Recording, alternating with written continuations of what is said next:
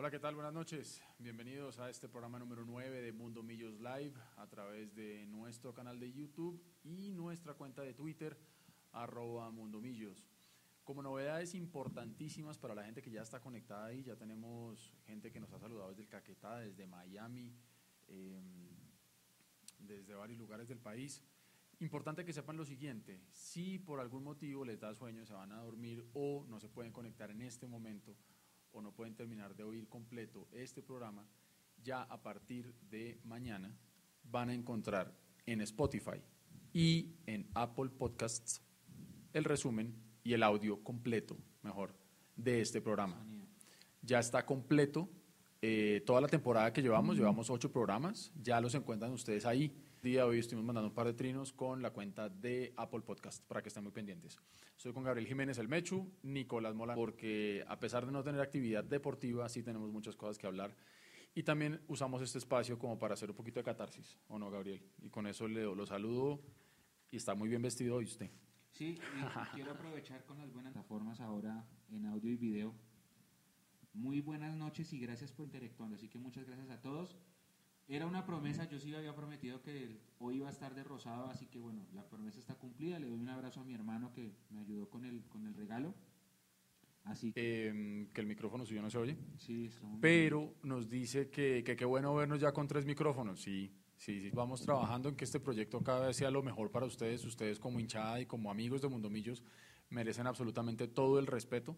Y el respeto empieza por poderles entregar a ustedes, ayudando a monitorear un poquito el, el tema del sonido. Eh, bueno, se súbale un poco el volumen de los micrófonos, ok. Ingeniero Alberto, que le subamos al audio, listo. Llevamos Julio Acevedo, nos saluda desde Funza.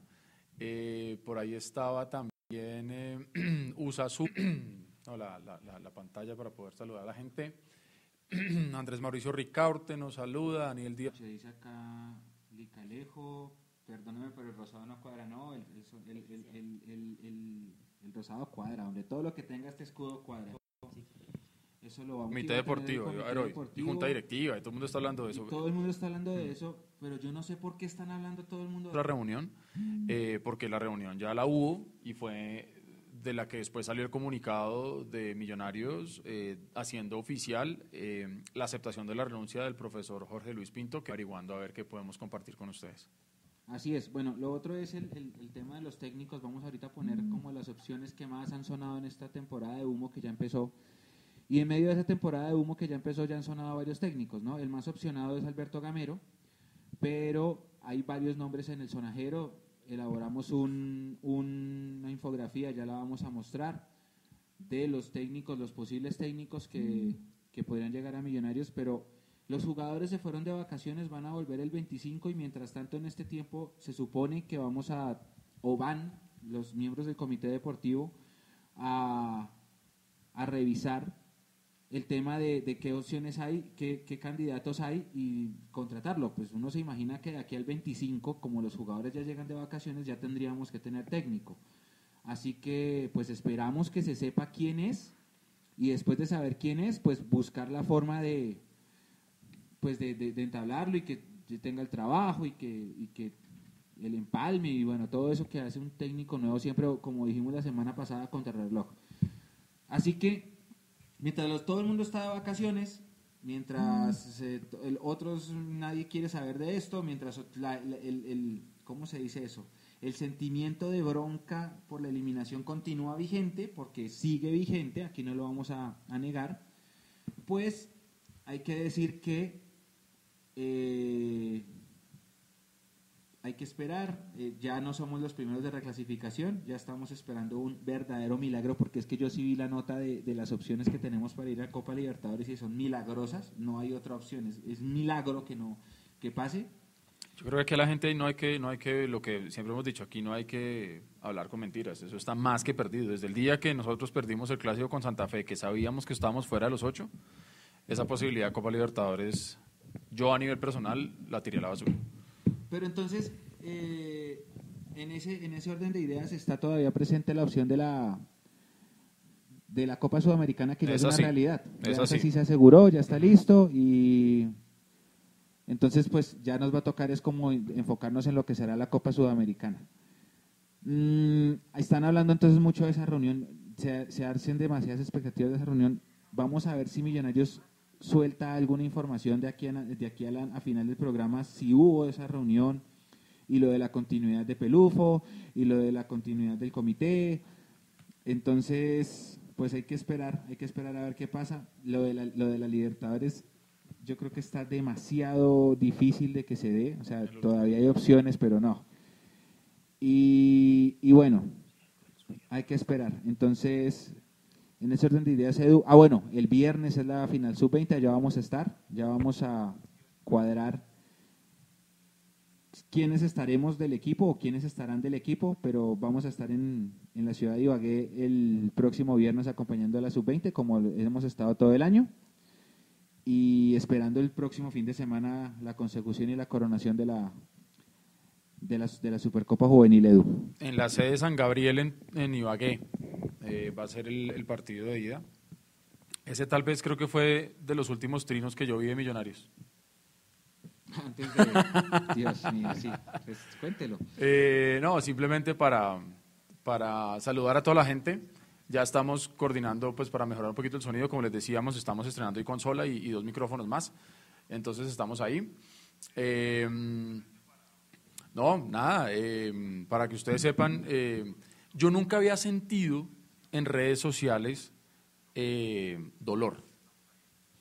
Es decir, yo nunca había sentido como que, ah, que alguien me dijo en Twitter o en Facebook y, se me rompió el corazón o me deprimí. Nunca. Nunca, nunca, la verdad, nunca.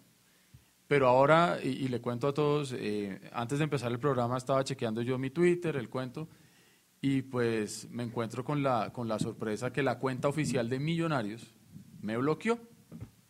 A mí, a Eduardo Zabalaga, no a Mundo Millos, a Eduardo Zabalaga Escobar, estoy bloqueado en Twitter. Entonces yo quiero pensar que es un error, simplemente, y que, y que seguramente esto ya se va a solucionar pronto. Pero pues ahí les voto ese dato.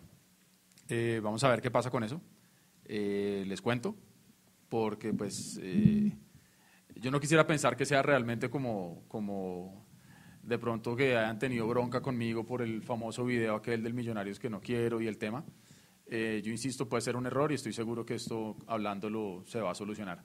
Pero pues ah, eh, es la primera vez que en serio siento que Twitter me rompe el corazón. Porque es como... Sí, yo sé. Hombre, o sea, es el equipo que yo amo con mi alma pero pues uno también a, la, a, la, a, las personas que uno ama, yo a mi esposa la amo y le digo, y le digo muchas veces eh, las cosas que no me parecen. Y ella hace exactamente lo mismo conmigo. Y al día siguiente nos hablamos y todo funciona perfectamente bien. Pero, pero bueno, también quiero saludar por ahí a Leonardo Sánchez, que se conectó también desde Cúcuta, Mossfire, que, que también está conectado ahí. Gracias por ese comentario, no lo puedo leer, pero usted sabe cuál es, gracias. Eh, um, César Augusto Martínez, eh, Carlos Carvajal, bueno, un montón de gente ahí. Eh, Cartucho, que nuevamente está con nosotros, qué grande, un abrazo grande por estar con nosotros. Wilmer Beltrán también está con nosotros. Eh, Kenly Martínez también nos saluda. Yo creo que ya podemos empezar como a revisar de pronto un poco. Eh, el día de hoy Juanse, Juanse Gómez estuvo bien activo, eh, compartiéndonos información que queremos que ustedes eh, conozcan también. No sé si Nico ya las tiene listas para ponerlas ahí en, en imágenes, las que nos mandó Juanse. Para que empecemos a conversar un poco, nosotros hemos dicho acá claramente, nosotros no vamos a ser los que generemos el humo. Nosotros somos conscientes que hoy se está hablando de muchas opciones en cuanto a técnicos. Todos sabemos que mm, Gamero es el primer nombre que ha sonado más fuerte, a pesar de que ah, cuando hablaron la semana pasada con Camacho eh, Enrique Camacho no quiso soltar muchos nombres, ¿no? Pero se habla de, de, de, Gamero, se habla de Dudamel, se habla de Luis Fernando Suárez, eh, todo el humo, ese sí recontra humo que se generó con Leonel Álvarez, uh. eh, ese fue tremendo por, por un programa de, de Fox. Eh, ¿Usted ha oído algún otro nombre, Mecho? Pues hoy estaban hablando de la posibilidad de Santiago Escobar, el, Cha es, el Sachi. El Sachi, sí, señor. Pero bueno, hasta donde nosotros tenemos entendido, la primera opción sigue siendo Alberto Gamero.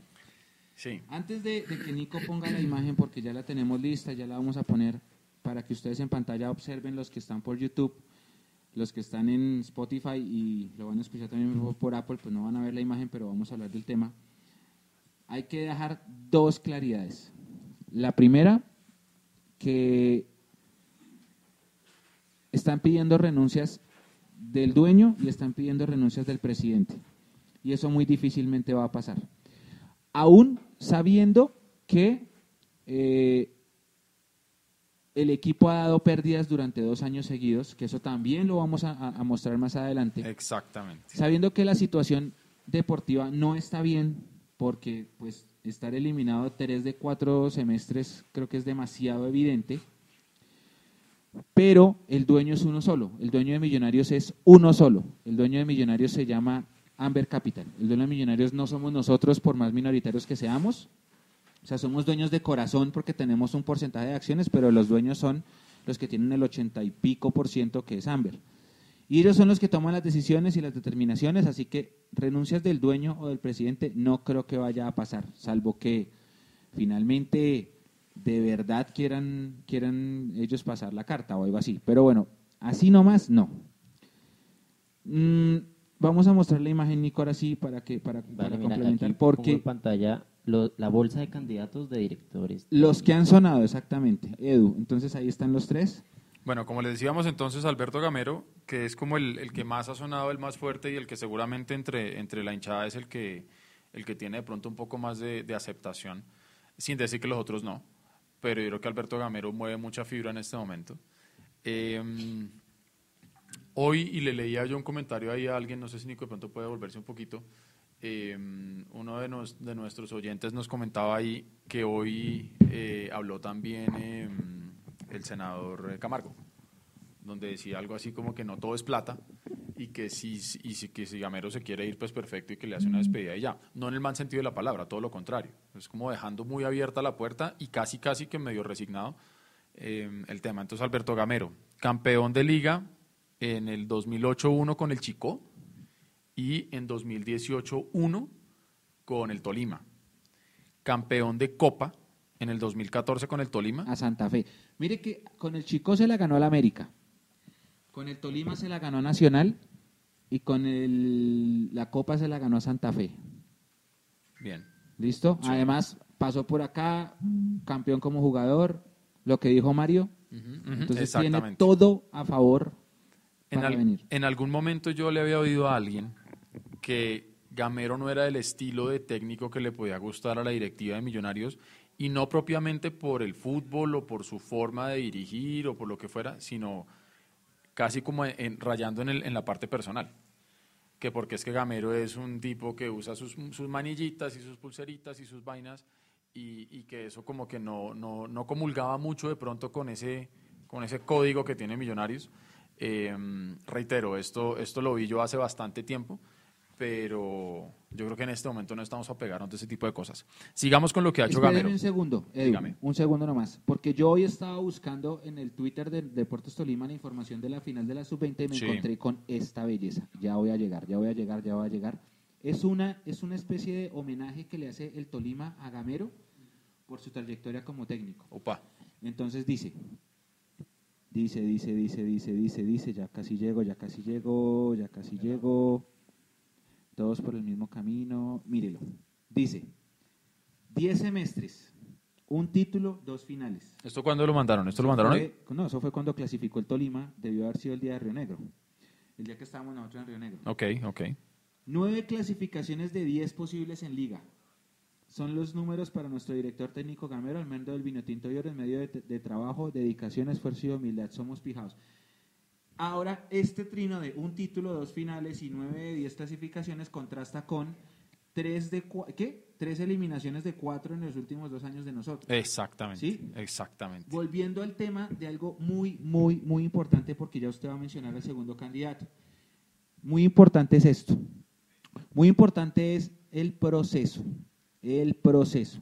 El proceso que había empezado con Miguel Ángel Russo y que se destruyó por la eliminación de la Liga 2018-1 y 2018-2. Así es.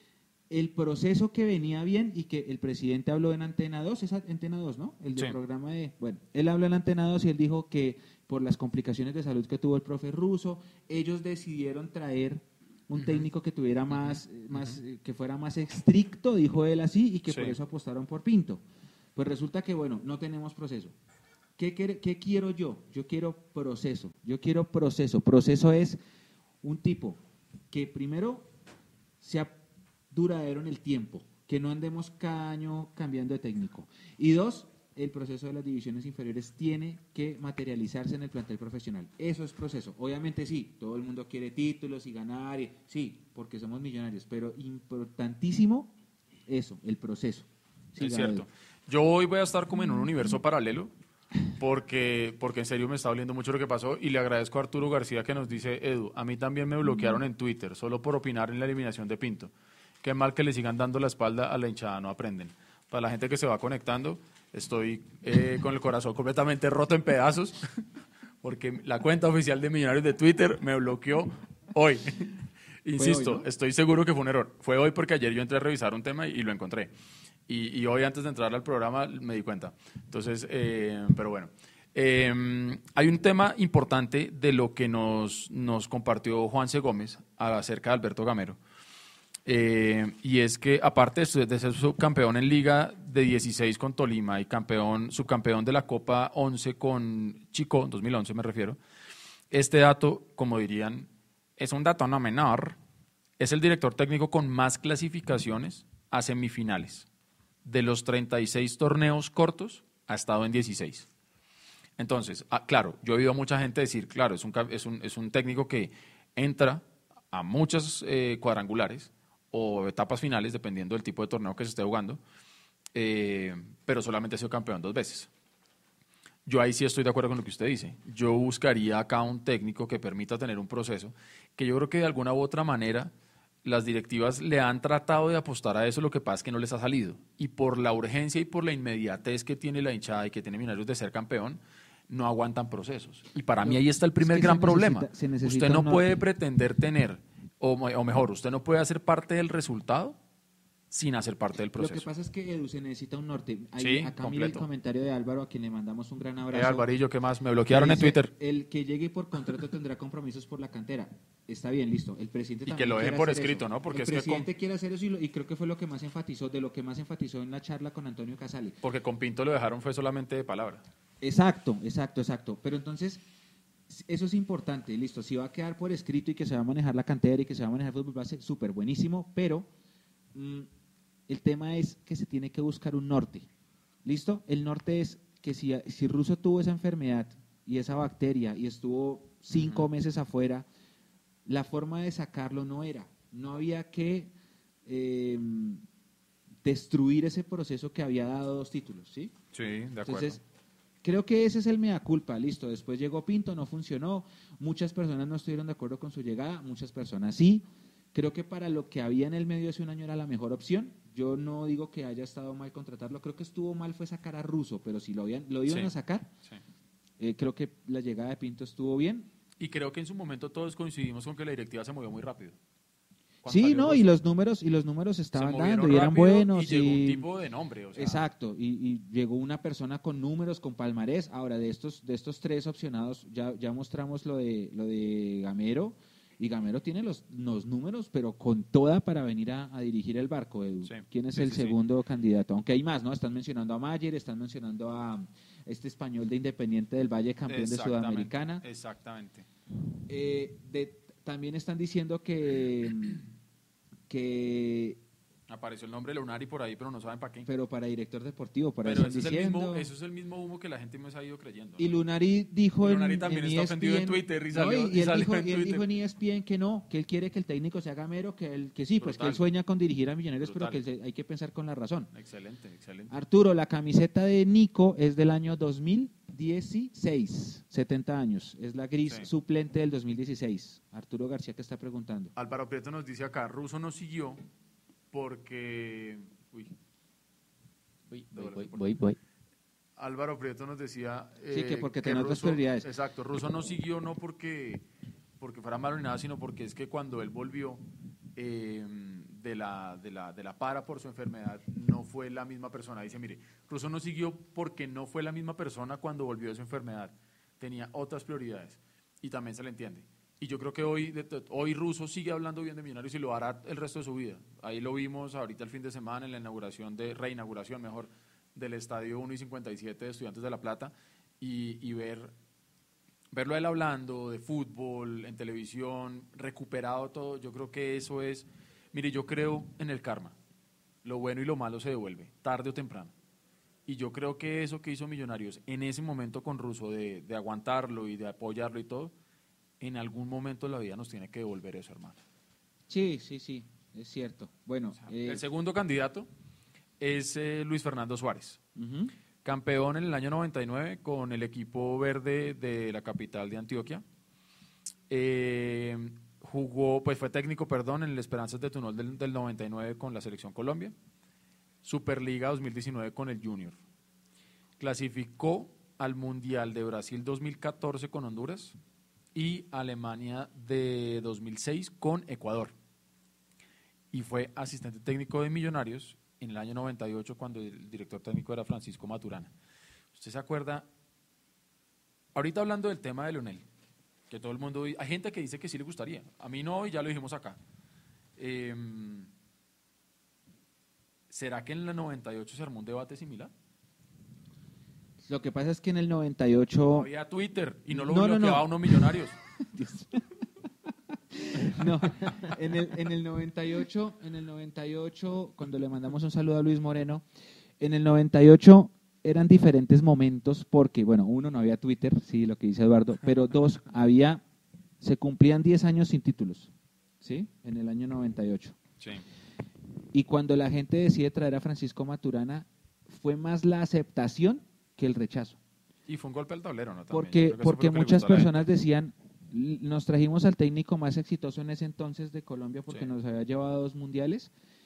Entonces como que fue un golpe de autoridad decir, sí, o- nos trajimos al que era y la gente, en esa época yo me acuerdo a mis 15 años, no, 14 años, yo miraba prensa y análisis de, de- de, mm, radiales y de la época y nadie estuvo en desacuerdo ni nadie salió con que era verde, no. Todo el mundo estuvo de acuerdo. Ya después lo que pasa es que, y trajo Zuriaga, ¿se acuerda? Sí, claro. Y ya después, bueno, los resultados no se le dan y, y sale. Sale a los seis meses y, y ahí pues creo, creo que a, la- a raíz de la salida de Maturana la gente dice, no, eh, hay, hay escuelas, hay, ¿cómo se dice eso? Escuela, cultura, así que no, no es una buena opción. Yo Suárez mm, tiene experiencia mundialista, el tipo sabe muchísimo, conceptos tácticos muy buenos, estuvo en, en Equidad, Sí. y en Equidad eh, hizo unos planteamientos muy buenos, pero no sé, no, no me termina de convencer. No sé ustedes qué opinen, ustedes también allá en sus, Lo que pasa casas, es que, es que si usted pone en una, en una balanza hoy a Gamero con cualquier otro, y yo creo que ya la hincha de Millonarios está como tan programada con el que el tema va a ser Gamero, que usted le puede poner, exagerando, al otro lado a Zidane, o a Guardiola, o a cualquier otro técnico que usted les guste, y, y se va a inclinar más hacia el lado de Gamero. Yo creo que estamos en un momento emocionalmente muy fuerte, donde estamos todos muy dolidos, donde estamos todos con mucha bronca y donde estamos esperando que una persona... Ahora, eh, por ahí yo leía un, un comentario de uno de nuestros oyentes que decía que Gamero es el técnico preciso para, para Serpa y toda esta gente, que porque es un técnico barato. Yo no creo que Gamero sea un técnico No, barato. no, no, no. Ni Era. va a llegar a Millonarios siendo barato. No. Ojo, puede que sea menos caro, menos caro que un técnico extranjero, por el simple hecho que a, a Gamero se le va a pagar en pesos. Ya de ahí, eso hace una gran diferencia. Pero yo no creo que Gamero vaya a ser un técnico barato para Millonarios, porque si bien, como leíamos en un comentario anterior, el senador Camargo dijo que no todo es plata en la vida y lo que sea, pues Gamero tampoco se va a venir por lo mismo. Es como si uno está trabajando en un sitio y lo llaman a trabajar en otro sitio donde uno le gustaría estar, pero tampoco se va a regalar uno. O sea, uno no, no se va por 250 dólares más. No, no, no, no, no, no. Es, es, es cuestión de prioridades y es cuestión de que una cosa es Tolima y otra cosa es Millonarios, ¿no? Entonces, ahí eh, tiene ese condimento adicional que es el hecho de ser equipo grande y todo lo que significa eh, todo esto. Daniel Mm. Alejandro dice una cosa interesante y qué pena que le corte el viajado. Dele, Pero ¿qué pasó con Gamero en Junior? que lo cajonearon. Uno, eso. Y dos, que, y dicho aquí por, por Mario Nemerac, que Gamero le comentaba a él que allá no les gustaba trabajar a doble jornada, que más o menos él tenía que tratar de convencer a los jugadores del Junior para Venga, ¿será que quieren entrenar? ¿Será que quieren correr un poquito? ¿Sí? A, a Viera, Viera no le trotaba. Viera no quería correr. ¿Se acuerda que nos contó eso? Sí, eh, ¿no? que era arquero, entonces que no trotaba porque era arquero. Exactamente. Y que él es el entonces- dueño del camerino. Exacto. Entonces yo creo que más que, porque obviamente se, se- se da para pensar que, que Gamero no puede con un equipo más grande, eh, como Junior, como Millonarios, como los que sea. Y, y no es tanto por ahí, no es tanto por ahí. Bueno, y el tercer opcionado de Edu es Bueno, y el tercero, Rafael Dudamel, que actualmente es el director técnico de la selección eh, mayor de Venezuela. Fue subcampeón del Mundial Sub-20 con la selección de Venezuela en el año 2017. Director técnico de la Sub-17 entre el 2012 y el 2013. Director técnico de la Sub-20 entre el 2015 y el 2019. Como jugador fue campeón en el 98.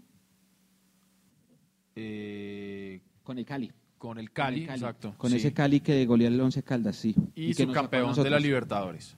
Sí. En el 99, con Mayer, con Arley Betancourt, ese, es un- ese era un equipazo. Víctor una Bonilla. banda, una bandola. Víctor Bonilla. sí. Campeón de la Merconorte con Millonarios en el 2001. Y figura en la tanda de penaltis de la final. ¿A usted cómo le suena Rafael Dudamel para técnico de Él Millonarios? tiene, él tiene un, un tema que a mí me llama la atención con el, con el manejo de las divisiones inferiores.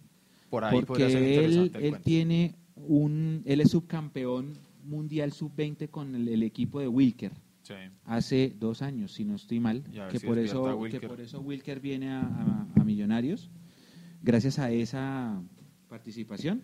Sí. Entonces, el manejo de divisiones inferiores de, de Dudamel es un factor a favor, con toda, Sí. pero con toda. Pero no sé, el tema económico ahí me llama un poco la atención porque una cosa es ser Alberto Gamero y otra cosa es ser el técnico de la selección mayor de... Y lo que decimos, el tema de, de, de que pagando en dólares. Exacto. Y, y la región está atravesando, la región me refiero, nuestro continente está atravesando por un momento muy complicado donde las monedas se están devaluando de manera impresionante. Por ejemplo, yo leía hoy que el peso chileno, con todo lo que está pasando, ha tocado sus topes límites históricos en, en, eh, en devaluación. La moneda colombiana tampoco es que esté muy cómoda, que digamos. Entonces, eh, eso es un tema también que tenemos que tener en cuenta al momento de pensar tanto en jugadores extranjeros como en técnicos extranjeros. Jugadores extranjeros, eh, hay que ver si hay algo que valga la pena traer, porque por ejemplo también empezó esta semana el- el- el- la humareda tremenda con el asunto de Román Torres. Eh, cualquier Pero mire que cosa, fue chistosísimo porque Román Torres levanta la copa y ya ¡boom! Román Torres suena para Millonarios. Exactamente, exactamente. Los cinco minutos de que se terminó la transmisión de la MLS Cup, Sí. Bomba. Desde Panamá aseguran que Román Torres está en la carpeta para... ¿Y si vio que se cortó las rastas? Se cortó y también la barba, todo. Ahora, Y no es tan viejo, hermano. Román tiene 34. 33 años. 33 leí yo. Entonces, para la gente que dice que es que ya, que es un...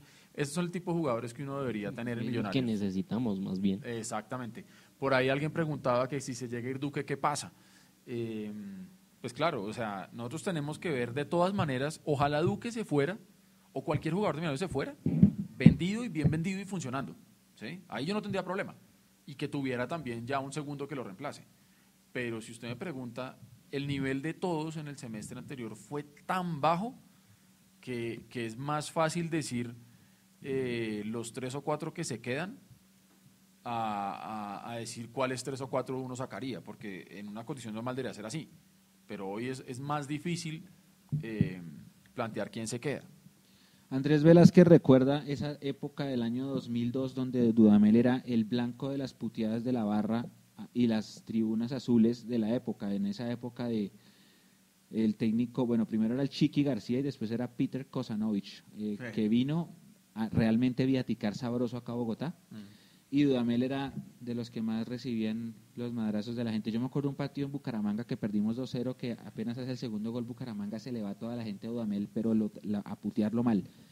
Creo que de ahí se va, bueno, creo que ahí se va y empieza a tapar Roque López, algo así. ¿Usted se da cuenta que venimos en ese círculo vicioso? Sí, sí, Donde- sí, sí. Jugadores que nos dieron algo, eh, los terminamos puteando. Y, y yo quiero, hablando de redes sociales, porque como estamos eh, con el de tema de las redes, eh, yo veía hoy en esos, en esos recuerdos que les llegan a uno de Facebook, Y, y he venido viendo cómo, cómo Facebook me recuerda un montón de vainas, yo casi no lo uso, eh, sola- solamente para temas de millonarios. Y, y lamentablemente para mí, eh, todos los recuerdos que me está trayendo Facebook últimamente son de fracasos. Porque claro, cuando fuimos campeones yo no est- yo estaba borracho y ni Facebook ni nada, entonces no, no puse nada cuando salimos No, campeones. pero- Pero cuando hemos estado eliminados y todo, me salen. Y, y hoy viendo, hoy viendo los, los, los recuerdos que me, que me mandaba Facebook, es como sentir un déjà vu. O sea, esta película ya la vi. Hace un año quejándome por la eliminación, hace dos años por lo mismo, hace tres, hace- y se convierte en un círculo vicioso del que no ha podido salir millonario. Lo que pasa es que hace un año, si no fue, si no estoy mal, fue ayer hace un año, fue el 3-0 de Santa Fe para despedir a Russo. Seguramente Entonces, sí. ahí llegó el recuerdo de ese no era el partido de ta, ta, ta, ta, que no se vio jugar así, que el clásico capitalino y tal. Y, y así así fue como se acabó el ciclo de Russo con una goleada. Mire, aquí metieron. encontré una, un recuerdo del 2015, donde la gente ya estaba pidiendo fuera Serpa, fuera Camacho, en el 2015, 12 Sí. de noviembre del 2015. la Eh, locura crece y los directivos no aparecen. Bueno, eh, Ese fue que- ese, ese colectivo Pundonor Embajador, ¿se Sí, acuerda? el- en el 2015 nosotros teníamos que cerrar la temporada visitando a Nacional, visitando a Medellín y en el Clásico. Sí. En Medellín contra Nacional perdimos, ahí eso fue el 31 de octubre, es que me acuerdo mucho porque llovía y llovía y llovía y Sí. perdimos sobre el final. Eh, en el 2000, eh, perdón, en la siguiente jornada perdimos con el Medellín y ahí ya se acabó todo y empezó ese colectivo Sí. y la cosa y las protestas y fuera todo el mundo.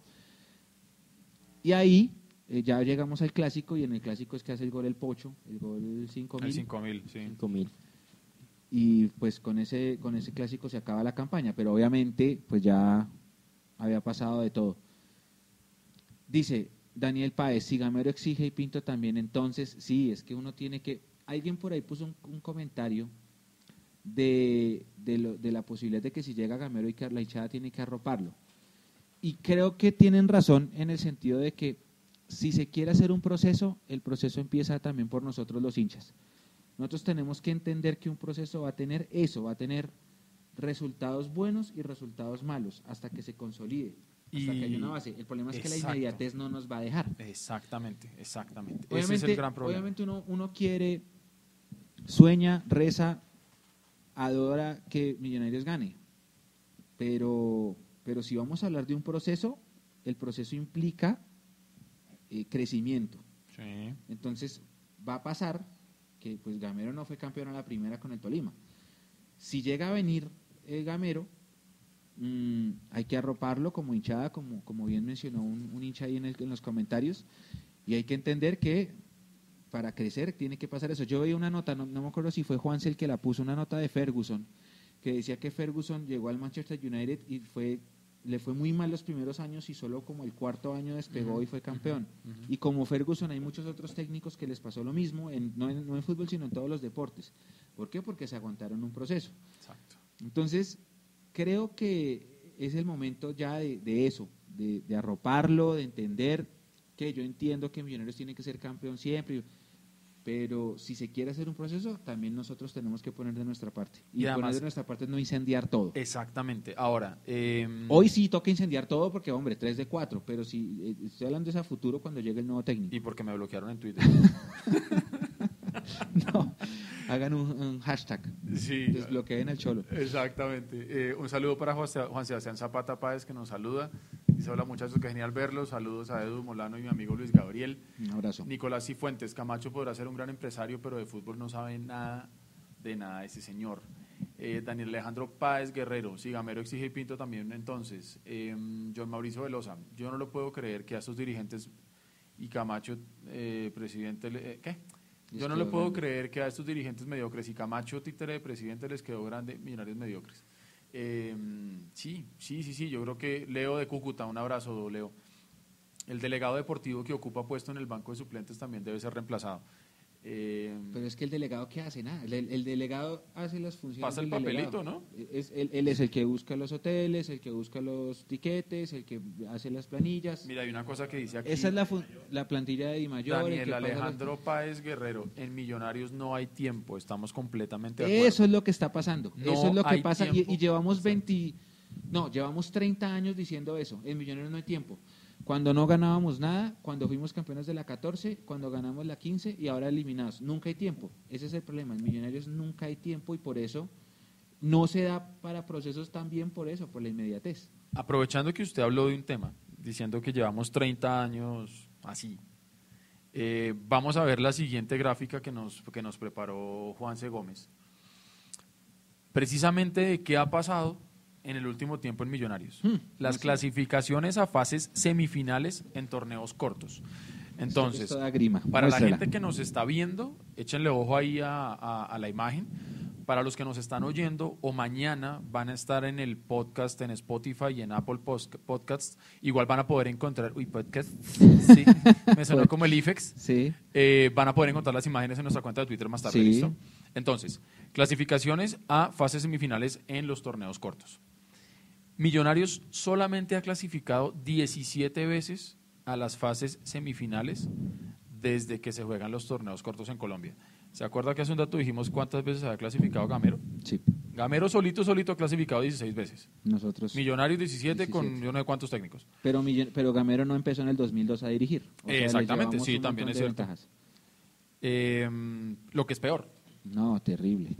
Lo que es peor para terrible, nosotros. Terrible, terrible. Eh, listo. Eh, esos torneos empezaron en 2002. Ujú. Eso quiere decir que Millonarios ha clasificado únicamente 47% de los 36 torneos. ¿Usted Yo cree, cuando estudié en el colegio yo me calificaban de 1 a 10. Hoy en Sí. día yo no sé cómo decir es A, B, C, o De- logro, de- no de uno a logro, 100, si no o Ahora te ahora felicito, carita 100. feliz. Pero yo pasaba raspando con 6, o sea, con el 60%. Sí, Cuando estaba en la universidad de 1 a 5 usted pasaba con 3. sí. Usted estando en el 47% de los 36 torneos, el balance es tétrico. Se rajó. Pues es que imagínese usted al equipo más emblemático del fútbol colombiano no ir ni a la mitad de los torneos cortos que ha jugado. Es que era más común ver a Millonarios eliminado y era normal a que clasificáramos a, a las instancias finales. Es- Espéreme un momento, Juan Aguilar dice, se necesita un proceso, pero mínimo entrar a los ocho. Claro, es que entrar a los ocho no es negociable, Juan. Entrar a los ocho es una obligación. Nosotros acá no podemos celebrar clasificaciones a los ocho.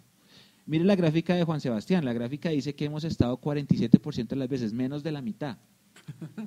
Entrar, entrar a los ocho es una obligación. Nosotros, acá, no, acá nadie, nadie, ni Nico, ni Hugo que está atrás en la producción, ni Edu, ni yo, ni la Cone, ni Juanse, ni Andrés Hurtatis, ni ninguna persona, ni ningún hincha puede decir que clasificar a los ocho es un logro. Ni se celebra, no. Clasificar a los ocho es una obligación de millonarios. Sola- no solamente por, por su palmarés, sino porque si usted clasifica a los ocho en los dos torneos, asegura torneo internacional. Así en, los, en, los, en las semifinales le vaya pésimo, eso es lo que le garantiza el torneo internacional. y otra cosa, Mira la Unión Magdalena. Unión Magdalena se metió a los ocho el semestre pasado, Sí. pero le fue tan mal ese semestre que ¿dónde va a estar? En la B. sí, Entonces, clasificar a los ocho es una obligación. Es una obligación. Solamente es, es una obligación. y además que hay otra cosa, y es que no solamente garantiza esa posibilidad en lo deportivo, sino que también, de alguna u otra manera, le da la tranquilidad financiera al equipo en términos de ingresos.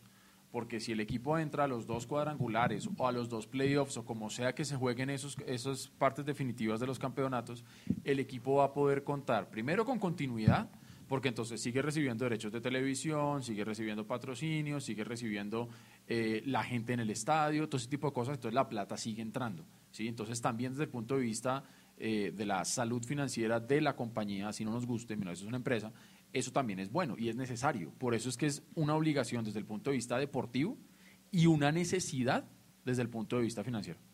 Así es. Entonces, volviendo a ese tema de la gráfica, 2012 empezamos con ese sujeto Kosanovich que les dije ahorita, y Kosanovich fracasa, se va. Llega eh, Germán Gutiérrez de Piñeres en un momento a cubrir el equipo de forma interina, le va mal. En el segundo semestre llega el Cheche, arranca súper bien, se desinfla, le va mal, eliminado. En el 2003 el técnico es Pelufo, nos clasifica por primera vez a los dos torneos semifinales, entonces íbamos dos y dos. Después estalla la crisis, sale Pelufo, llega el Kinder de Cortés, el Kinder de Cortés fracasa, después llega Miranovich fracasa, después llega el Pecoso fracasa, después llega Prince, Prince sí nos clasifica en el primer semestre, en el segundo lo sacan, llega Osorio clasifican dos veces, se va, por el, el rollo aquel con el Chiqui García, a Osorio no lo sacaron, él se va. Y se va porque se aburre de lo que pasó, por ejemplo, en esa última fecha del cuadrangular en Neiva, en donde, como decía Mario, la alta gerencia de la época no quería que Millonarios fuera campeón. Después llega, a ver, se va, Oso- se va Osorio, llega Lazarte, llega Vanemerac, a Vanemerac no le alcanza para clasificar, después llega Quintabani, tampoco le alcanza por un gol en el 2008, que es el único equipo que se va. En el 2009 le toca a el Chiqui otra vez, fracasa. En el 2010 llega, ¿quién era el del 2010? Antes de Richard Páez. Me suena el Chiqui, me suena el Chiqui hasta que se va del estadio en un Millos Tuluá, fracasa.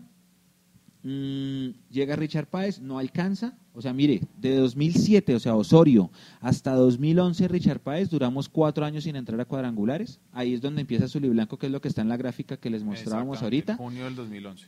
Ahí. Empieza, empieza Azul y Blanco. Azul y Blanco empieza en marzo realmente, mm, con la primera asamblea que fue como en marzo 20, si no estoy mal. Entonces ya empezó el campeonato. Ya había, ya había empezado, ya se estaba haciendo el, el- el trámite de cambio de dueños. Richard Páez nos clasifica a los dos torneos, después fracasa en el primero de 2012, después llega Hernán Torres y clasificamos y somos campeones. Hernán nunca nos dejó afuera de los ocho, Sí. que es logro para él. Lillo clasifica una vez y luego fracasa.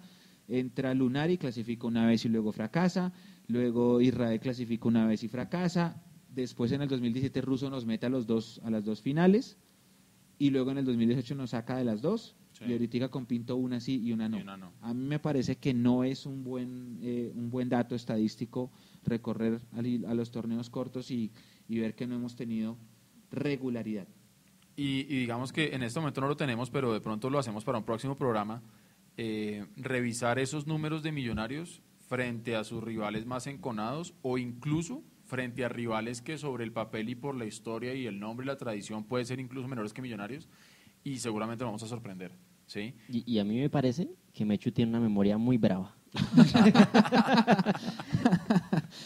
No. Alex Pacman eh, ha saludado varias, varias veces, dice qué pena la intensidad, no me van a bloquear.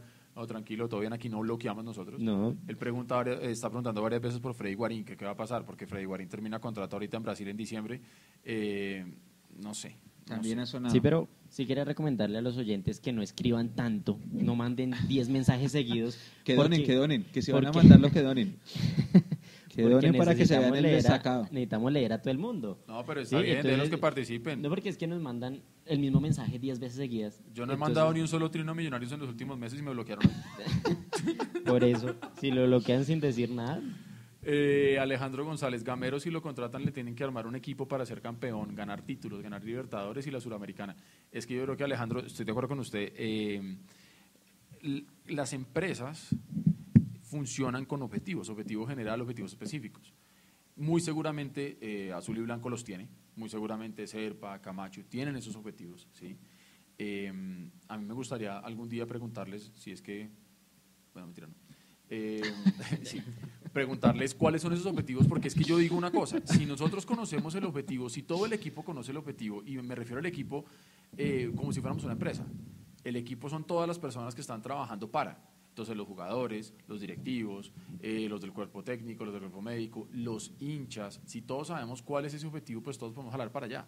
Si uno no sabe para dónde va, cualquier bus le sirve. Si uno no sabe que el objetivo es la Libertadores, pues entonces me conformo con la Sudamericana. ¿sí? O sea, ese es el tipo de cosas que tenemos que entender. Y estoy de acuerdo con lo que dice Alejandro. Nosotros tenemos que exigirle a Millonarios, desde el buen eh, entendimiento que tenemos todos por ser un país de, de libertad de expresión, eh, lo que podemos decir respecto a, a la gestión de millonarios, porque es que hoy no estamos diciendo si se están robando la plata o no. Yo he venido diciendo hace muchos años, acá no se están robando la plata, porque mucha gente dice eso. Acá las inversiones han llegado, ¿sí? de pronto no como todos estamos esperando. Entonces el tema es que no se ha podido recibir lo que al final un hincha de un equipo está esperando. Al hincha, yo le voy a decir una cosa, Mecho, si a usted al final del año le dice azul y blanco, venga, no ganamos ni un solo campeonato este año, no ganamos Copa, no ganamos ninguna de las dos ligas, no fuimos a, a torneo internacional, pero mágicamente cerramos el año con un balance financiero positivo y estamos dando ganancias. ¿A usted como hincha eso qué? No, el hincha, el hincha, al hincha no le interesa eso. Exactamente, a eso quiero llegar. Es yo. más, al hincha solamente le interesa los resultados deportivos. ¿Sí? Exactamente. Mechu, Sí, señor. Aquí pregunta ingeniero Alberto, de todos los procesos, entonces Torres ha sido el mejor. Sí, sí, sí, sí. El proceso de Hernán Torres era muy bueno hasta que la misma alta gerencia de millonarios de la época, que no era Amber, sino era la, que era la oposición de, de, su momento, Juan Carlos Ortiz y ellos, eh, prefirieron el proyecto español. Entonces, eh, a Torres lo sacan muy mal, perdiendo goleado dos partidos seguidos en Pasto y en Cali, un equipo que si recibía tres goles era un milagro y recibió cuatro dos veces seguidas y así se va Hernán. Hernán se va por la puerta de atrás, pero porque es una orden de arriba. Ahí renuncia Felipe Gaitán. Cuando se va Hernán también renuncia Felipe Gaitán a raíz de esos cambios y ahí traen el proyecto español y pues los nuevos presidentes. A todas estas hoy una noticia que pusimos en las redes sociales de nosotros de una deuda, de una multa, perdón, que le pusieron a Millonarios desde el año pasado por los pagos de la indemnización de Lillo y de Portolés en 2014 y 2015. Esa, mmm, esa indemnización no es, no es de esta administración, creo. No, creo que sí. Ya es de la administración de Amber, sí, pero creo que no estaba todavía Camacho. Creo que estaba otro presidente. No, me tocaría buscar bien quién era el presidente, pero el punto es que se les pagó la indemnización a ellos en moneda extranjera, en euro, cuando ellos ya no eran eh, ciudadanos, ya no tenían permiso de laborar acá en Colombia, algo así. Entonces, por eso es la multa. Y la multa la tendremos que asumir ahorita, pues si sigue la...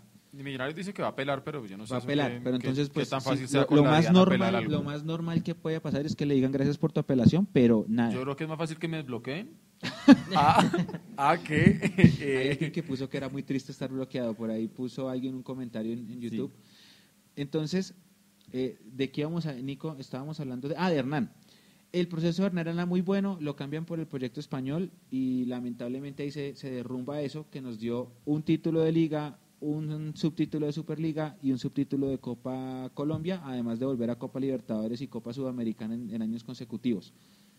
Mm, pero no sale por un nefasto 2013, no, sale porque eh, Andrés Felipe González, no, sale porque la junta directiva de la época opta por crear el, pro- el proyecto español y por eso lo sacan, y lo sacan de la peor manera. Yo no sé por qué aquí en Millonarios siempre que quieren sacar a un técnico eh, ponen a los jugadores en su contra. Así salió Vanemerac, Sí, así salió Hernán, así salió Russo, ahora sí salió Pinto. Entonces ya estaba Portolés por ahí, entonces, ay, ay, pero Usted- no, no fue por eso. ¿Usted, ¿Usted se acuerda? ¿Usted dónde estaba o qué estaba haciendo cuando anunciaron la salida de Hernán?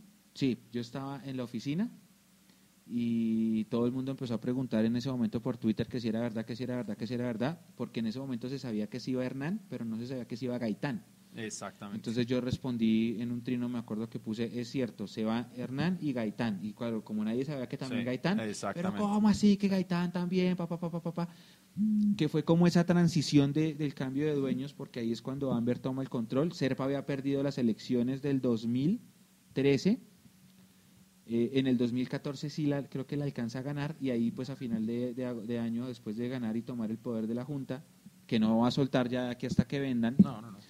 mm, decide acabar con el proyecto español. ¿Y cómo se acaba el proyecto español? Con malos resultados. Es que yo no sé si es que fuera la política de turno mandar al equipo a perder para, para ahí sí tomar decisiones. Sí, No, yo, ahí yo, sí yo no sé, yo tampoco entiendo. Yo, yo me estaba bajando de un bus por el Cafam de la Floresta, me acuerdo perfectamente bien. Y, y para la gente, eh, yo no sé si yo le pregunto a usted, o a Nico, o a Hugo que está detrás, ¿qué par de medias se puso usted hace tres días? Sí, yo sí hice unas adidas.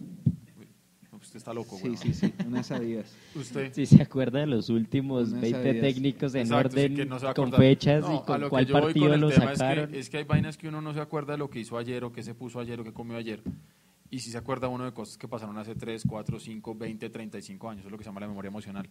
Y yo creo que en ese momento a muchos hinchas nos dolió muchísimo la salida de Hernán y de Felipe Gaitán.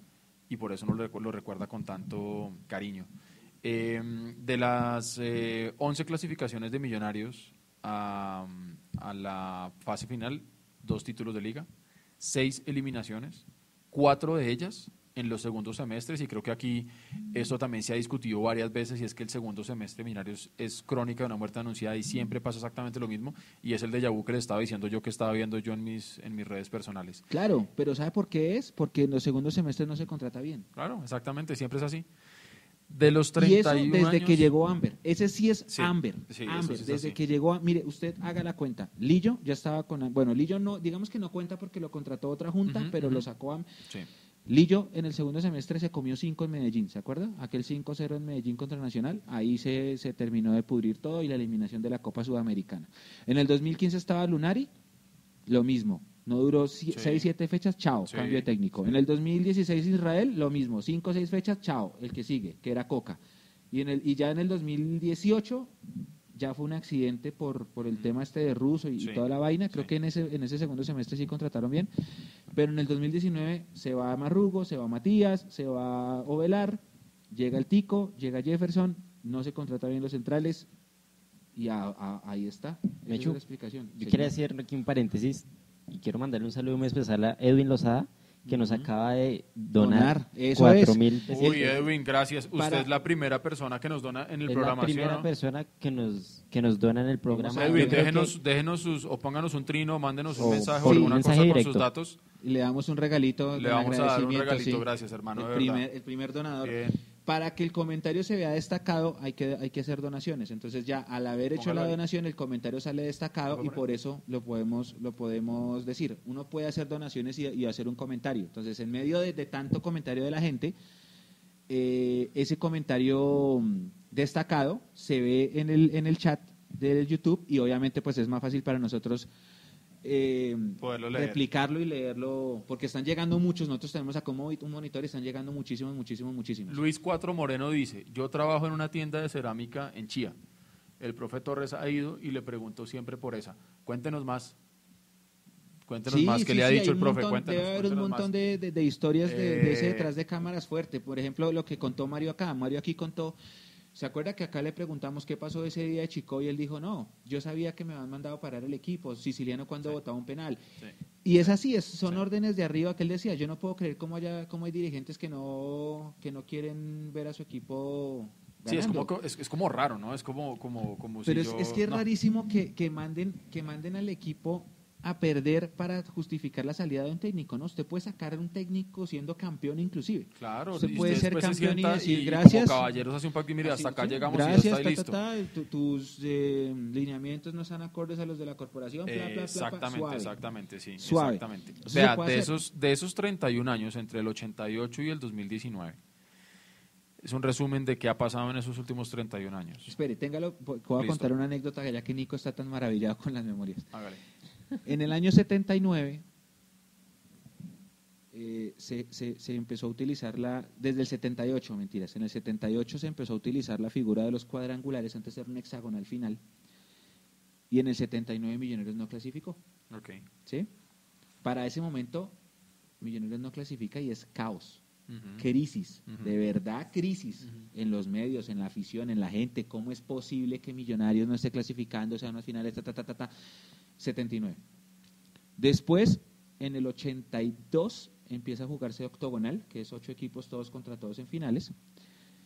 Millonarios juega siempre el octogonal, el octogonal es subcampeón en el 84, es campeón 88, campeón 80, ¿qué? 87, 88, en el 89 lo que contaba Mario mataron al árbitro y por eso no fuimos tricampeones. Y en el exactamente. 90 quedamos eliminados en la última fecha eh, que jugamos acá contra el América, eso fue en octubre, si no estoy mal, octubre 30 o 31. Ujú.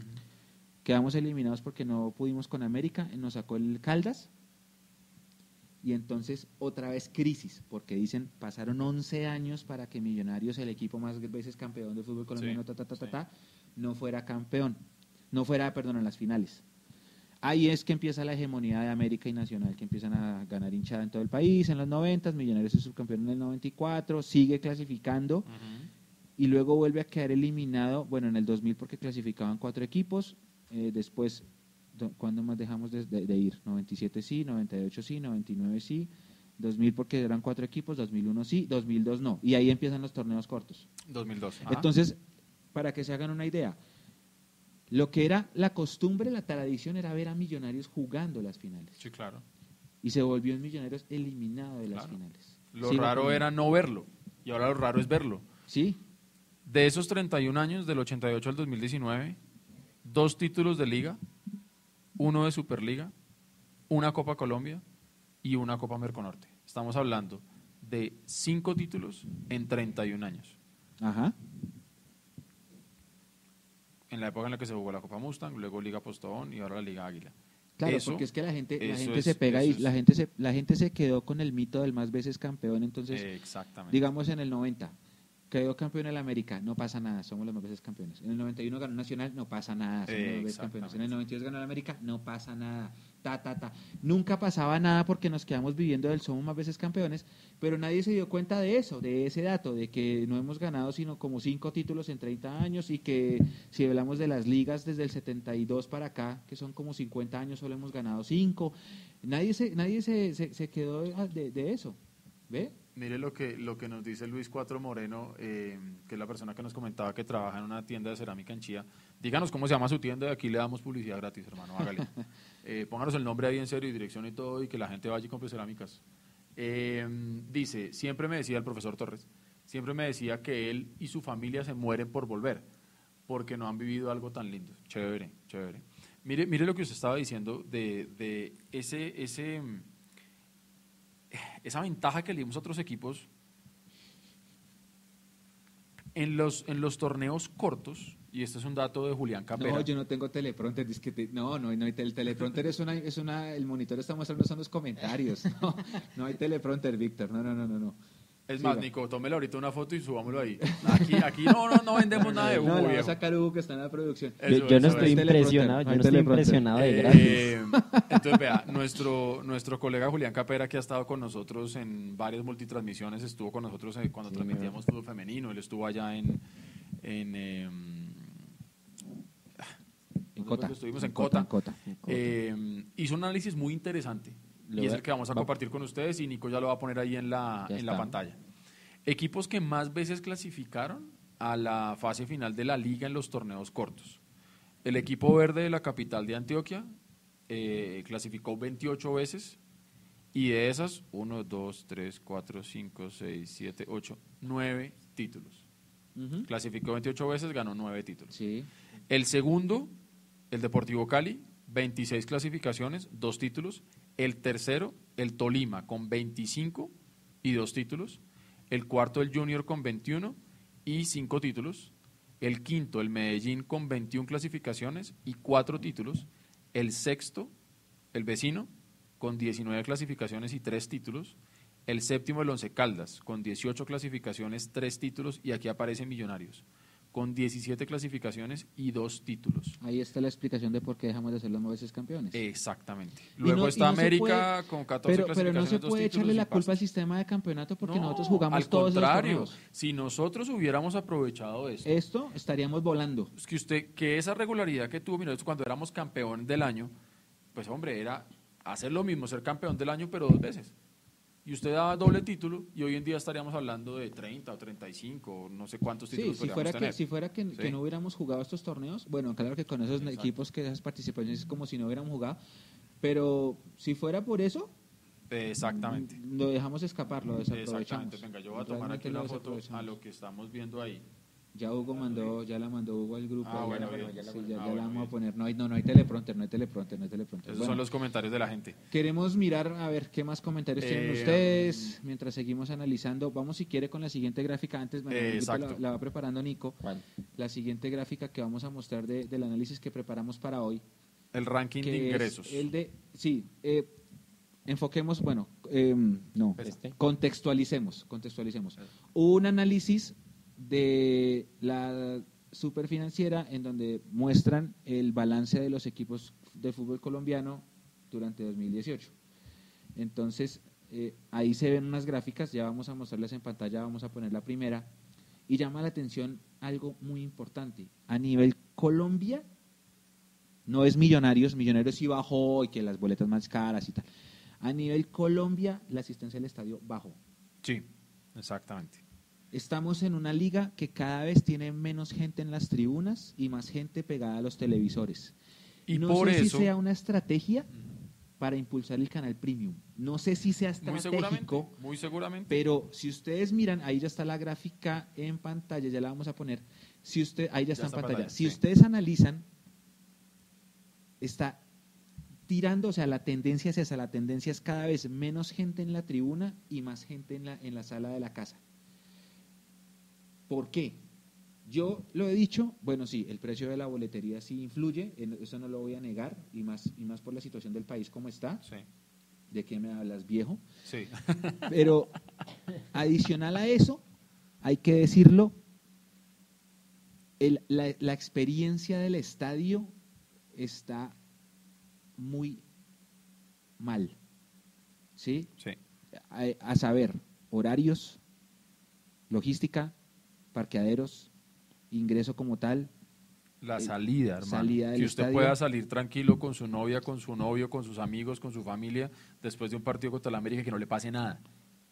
Eh, eh, el tema de la seguridad, exactamente. Mm, lo- bueno, ya dije lo de los horarios, salir un domingo de la, a las 11 de la noche es un sacrilegio para quienes tienen familias.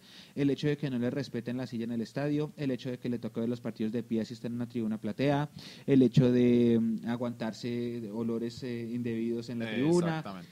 Todo eso juega y todo eso influye. Entonces, No, y sabe también que otra cosa creo yo, y esto no es por criticar a nadie en absoluto, pero pasa, eh, hay algunos hinchas que se creen más hinchas que otros porque siempre van. Entonces, por ejemplo, si es un partido contra el vecino, contra la América o un clásico, pues va gente que de pronto no va a ver al, al equipo contra Pasto. sí, Entonces hace es el que tildan de clasiquero y entonces llega a buscar su silla, como usted bien anota, y entonces no le dejan eh, sentarse en su silla porque le dice que es un clasiquero y que por- usted se imagina qué pasa a ese papá que de pronto esté llevando la primera vez a su chino al estadio y lo va a llevar precisamente un partido con Junior o con América o con Santa Fe y la misma hinchada lo reciba a usted así, que clasiquero, que quite, que hay que madrugar, que no sé qué, porque yo lo he visto. La gente tampoco, o sea, ese pobre pelado va a decir, papá va a decir, no vuelvo. Yo, yo quiero mandarle un abrazo a la gente de la Universidad del Rosario. Estuve con ellos el fin de semana, me invitaron a una reunión que tenían, una reunión de, de- su barra, de su agremiación de la Universidad del Rosario Azul. Y les quiero mandar un abrazo, la pasé muy bien con ellos. Ellos contaban, una, una de esas personas contaba que ella llevaba a la mamá al, al, al estadio y que ella dejó, la mamá dejó de ir porque un día le pegaron los mismos hinchas. Imagínese eso. Entonces, ese, ese tema, eso influye, eso es experiencia. Acá Claro. pregunta Álvaro, Mire- ¿usted mire que ha ido a estadios en el mundo, ¿usted cree que acá es un plan ir a un estadio? No, acá no es un plan ir a un estadio. Pero también por lo mismo, péguense de, las, de la entrevista que le hizo Antonio Casara a Enrique Camacho, que Enrique Camacho dice, en Inglaterra sí venden cerveza, en Inglaterra venden salchichas, acá no podemos. En Inglaterra podemos hacer un fanzone al lado del Pero estadio, no aquí no podemos. lejos. En En- Barranquilla venden cerveza, aquí no. No entiendo por qué. Ajá, y en Santa Marta también. Porque es que en Barranquilla simplemente es hidratación. Ajá, muy No, de verdad, seguramente, sí, muy seguro. seguramente es por eso, pero sí, el plan, por ejemplo, en, en, en- en otros países, el, el famoso tailgating, que eso se ve mucho Exactamente, que usted en llega los allá y parqueaderos, usted llega con, el, con la hielera llena de cervezas y se toma sus cervezas antes del partido y entra al estadio carnavaleado, O hasta hace se las tomó todas en el, todas en el, en el, en el parqueadero y ya se lleva su asador y hace la... Exacto. Entonces acá, claro, acá hay un montón de cosas, es las requisas. Creo que no, no, es, no es sano y con los precios y con la inseguridad y con todo lo que está pasando en el país, pues está, está propenso a que pasen, que cada vez haya menos eh, ambiente de, fútbol y más ambiente de televisión. Uno sentado en el, en el sofá, en el poltrón de la casa con el whiskycito en la mano. Mi papá optó por esa. Mi viejo no volvió al estadio. Él dijo, yo no vuelvo más. Ya tiene 72 años y dijo, yo no vuelvo más. Y me dice tal cual lo que usted acaba de decir. Yo prefiero verlo aquí, en el apartamento, tranquilo, me tomo mis dos, tres whiskies, relajado y no pasa nada. Y luego sí sale, ¿no? Y para ver a esos no sé cuántos que no juegan un carajo. No es el fútbol que yo veía y bla, bla, bla. Eh, acá dice William MFC14 que nos manda un comentario a través de Twitter. Van a hablar de la reunión del Comité Deportivo hoy. No tenemos información, William. O sea, lo decíamos al principio del programa. Eh, se habló mucho que hoy iba a haber una reunión, pero no tenemos claro si efectivamente la reunión se llevó a cabo o no. Ténganlo por seguro que estamos averiguando y en el momento que sepamos algo oficial, formal, lo vamos a comunicar a través de nuestras redes. O si todavía están. O si de pronto Puede están pasar que todavía ahí. estén reunidos. Sí, faltan 10 para las 10, de pronto empezaron y tarde, sí empezaron puede tarde ser. posiblemente, entonces puede ser. Están hablando mucho de, la- de la fiesta en el estadio. Mira, Ángel está diciendo, eh, se, se fue, Sí, Mauricio Silva dice, un proyecto Gerena. incluye Mauricio los Silva, tiempos. ¿será Mauricio Silva? Vamos a preguntar si es el Mauricio Silva que creemos. Es muy diferente proceso a proyecto, cosa que no hay. Un proceso no se inicia con resultados concretos, sino con el ánimo de dedicar un tiempo determinado. De acuerdo. A ver, ¿qué se De acuerdo, o sea, de acuerdo. Que Eduardo, Eduardo ¿a qué va uno al estadio? Inseguridad dentro y afuera. Sí, es que el tema de la inseguridad sí está pegando mucho. Sí. Lo que pasa es que la gente, bueno, hay, hay personas que defenderemos siempre el tema de ir a fútbol y nosotros decimos, por ejemplo, yo puedo decir, a mí nunca me ha pasado nada pero hay muchas personas que sí les pasan cosas y yo conozco historias de Sí. gente que en los barrios, sobre todo entrando y llegando del estadio, es complicado. Eh, eh, todo eso influye, todo eso influye y no, no, no porque a mí no me pase, no quiere decir que no haya problemas de violencia allá afuera, tanto a las afueras del estadio como en los barrios de todas las ciudades del país. Es que a eso iba yo, no es solamente el, el Bogotá, lo que pasa es que Bogotá genera mucho ruido y mucha prensa, Exacto. pero eso pasa en todas partes. Sí. Sí. lo hemos dicho aquí varias veces, yo les comentaba a ustedes el caso de cuando fuimos a, a Santa Marta el semestre pasado y yo estaba afuera esperando al equipo para cubrir la, llegada del equipo y eso fue tétrico, o sea, lo que se ve alrededor del Estadio Santa Marta es tétrico y eso pasa en todas partes. O dígame nomás, eh, si usted se siente seguro entrando o saliendo del estadio de Neiva un sábado a las 8 de la noche, hermano No, no, de con hecho, esas polisombras alrededor, con ese estadio en ruinas, eso es terrible. güey. así no sea usted hincha del fútbol. Exactamente, usted puede ir pasando simplemente Sí, a la tienda sí. que hay en la esquina y quedó ahí fregado. Esa- De esa tabla que, estábamos la- viendo ahí, eh, los derechos de televisión de Dimayor son el ingreso, primero el mayor ingreso que han tenido los equipos y además el que tuvo una mayor variación positiva en ingresos en miles de millones de pesos. En el 2017 fueron 95.600 millones de pesos y en el 2018 115.600 millones de pesos. Eh, Dígalo, dígalo, sí, léalo. Eh, sí, ese, ese. Edwin ese. Lozada Cuatro nos mil. dice, Muchas gracias por la donación. con la derrota del Cúcuta aseguramos cupo a copa. Sí, sí. La Copa en- Sudamericana, ya ¿no? estamos en Copa con Mebol. O sea, ya estamos en torneo con Mebol 2020. Otro, ah, ya, otra donación, la que habíamos dicho. Listo. Ay, qué bueno que empiecen, a, que empiecen con, miren, a esta ya lo, Es la misma. es la misma pregunta, Eso- eso- gracias. eso es como cuando uno echa una monedita gracias. de- Sí, de sí. mil al marrano. Se ¿Cómo se siente bien eso, no? Exacto, se ve en el chat destacado y para nosotros es mucho más fácil leer ese tipo. Está- es que están escribiendo demasiado, lo que decía Nico. Qué bien, y se los Así que agradecemos mucho muchísimas gracias de verdad por esas donaciones. Todo esto nos ayuda a crecer. Muchas, muchas gracias. Vea, el segundo ítem es la venta de derechos deportivos. Pero ese no es un ítem positivo. Ese es un ítem que cayó estrepitosamente porque los equipos dejaron de vender jugadores. Esa es la conclusión. Pasaron de, de recibir 235.200 millones de pesos en el 2017 a 111.700 millones. Es decir, una variación negativa de 123.500 millones de pesos. Esa es la plata que los equipos dejaron de recibir por concepto de transacciones de, de venta de jugadores, ¿no? Bueno, Millonarios vendió el año pasado a Harold Santiago y a no más. Y ya, porque Iron está en préstamo, Iron Matías está en préstamo préstamo. y a Salazar que lo vendieron Salazar en- fue, un- fue el préstamo más raro de la pues, vida. eh, no sé si- Eso ni siquiera fue préstamo, eso no vale. Mire este Borracho no vale, comentario como de- dicen los amigos. Mire este, sí. Eh, este comentario de John Mauricio Velosa. Compremos a Millonarios 20 mil por cabeza. No, eso no se puede. Eso era antes cuando era la antigua corporación, pero ahorita hay un dueño que tiene un montón de acciones y así es como funciona el mundo Y es como lo, mencionábamos aquí la vez pasada, es como por más que nosotros insistamos y queramos y digamos todas las veces vendan, vendan, vendan, ellos no van a vender porque nosotros les hagamos presión. No, y también sirve para, para decir que, por ejemplo, nos podemos reunir nosotros tres y vamos a arreglar el mundo.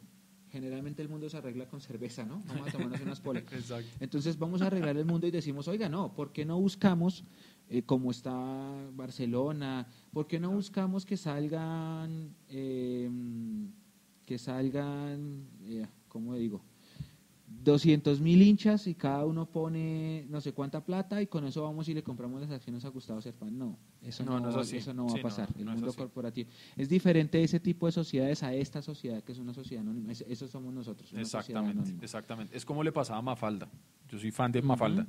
Mafalda decía, uno crece creyendo que uno va a cambiar el mundo y al final se da cuenta que el mundo lo termina cambiando a uno. Bueno, Y eh, Millonarios lo bloquearon en Twitter. ¿alguna vez vamos a hablar del millos, millos, millos que arengaron los de Santa Fe porque nosotros ya no tenemos barra? Uy, yo no sé. Por ejemplo, aquí ABL Engineer dice, en la reunión de hoy se acordó que salen 12 jugadores. Shh. Bueno, hay que, hay, que, hay que comprobar. Mauricio Durán, Exacto. más importante que cualquier otra cosa, que cualquier intento de proyecto, está que traigan jugadores de calidad. Es que eso hace parte del proyecto. Exactamente. O sea, usted Eso no puede tener proyecto sin jugadores. O sea, es que vuelvo y digo, esto es un equipo de fútbol, no es una empresa que vende empanadas. Nos encantan las empanadas. Eh, Henry, Eh, Henry Ruiz abre- hace una, una relevancia a lo que está haciendo Independiente del Valle. Independiente del Valle, wow. Wow, wow, wow. La, la campaña de Independiente proceso. del Valle es buenísima. pero, pero ellos tienen un aliciente que nosotros no, que es un equipo chico. Entonces aguantan Claro. presi- no aguantan presiones. Ellos pueden, podían hacer ese tipo de procesos porque no hay presión ni mediática ni de la hinchada. El estadio de ellos tiene, son seis mil personas. es No tiene norte techo. ni sur, Y es además. más grande techo. Y, y yo aprovecho para hacer una pregunta que fue un debate que se armó en Twitter también, aunque con lo que se acaba de decir creo que me va a responder. Por el hecho de que independientemente, Independiente del Valle haya sido campeón de la Copa Sudamericana, ¿lo convierte en un equipo grande del continente? No, Exacto. No. no, no, no. Es decir, seguramente dentro de Ecuador va a tener una relevancia fuerte, pero, pero no es así.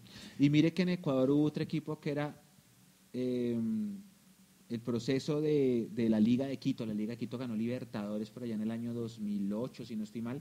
Ese equipo tenía un proceso muy bueno. Lamentablemente se acabó, pero era, era un buen proceso lo del fútbol ecuatoriano. Hay dos comentarios, Nico, usted me ayuda con el primero. Alguien estaba preguntando que cómo se hace para hacer una donación. ¿Dónde, dónde está? Baje un poquito, baje un poquito, lo vi, yo lo vi, yo lo vi, yo lo vi, o entre el otro chat. Mientras ustedes Ahí se encuentran dice, ahí, Muchachos, mucha- ese, ¿cómo hace- Jaime cómo Luis? Hernández, Él. ¿cómo, ha- ¿cómo hago para hacer una donación a su canal? Yes. Bueno, ya lo, ya, ya lo, ya lo preparo para mostrarles Listo. más o menos cómo se hace y el otro comentario es este Mechu para que lo vaya leyendo mientras. Ya que Mechu tiene la camiseta nueva, quisiera saber cuánto representa la venta de camisetas. ¿Sufre mucho el club si la camiseta rosada no se vende? Edu, responda Mire, usted, aquí por favor. dentro de ese ranking de ingresos, no tenemos los de millonarios porque reiteramos, esto es de todos los equipos de. Colombia, pero Sí. sirve para hacerse una idea.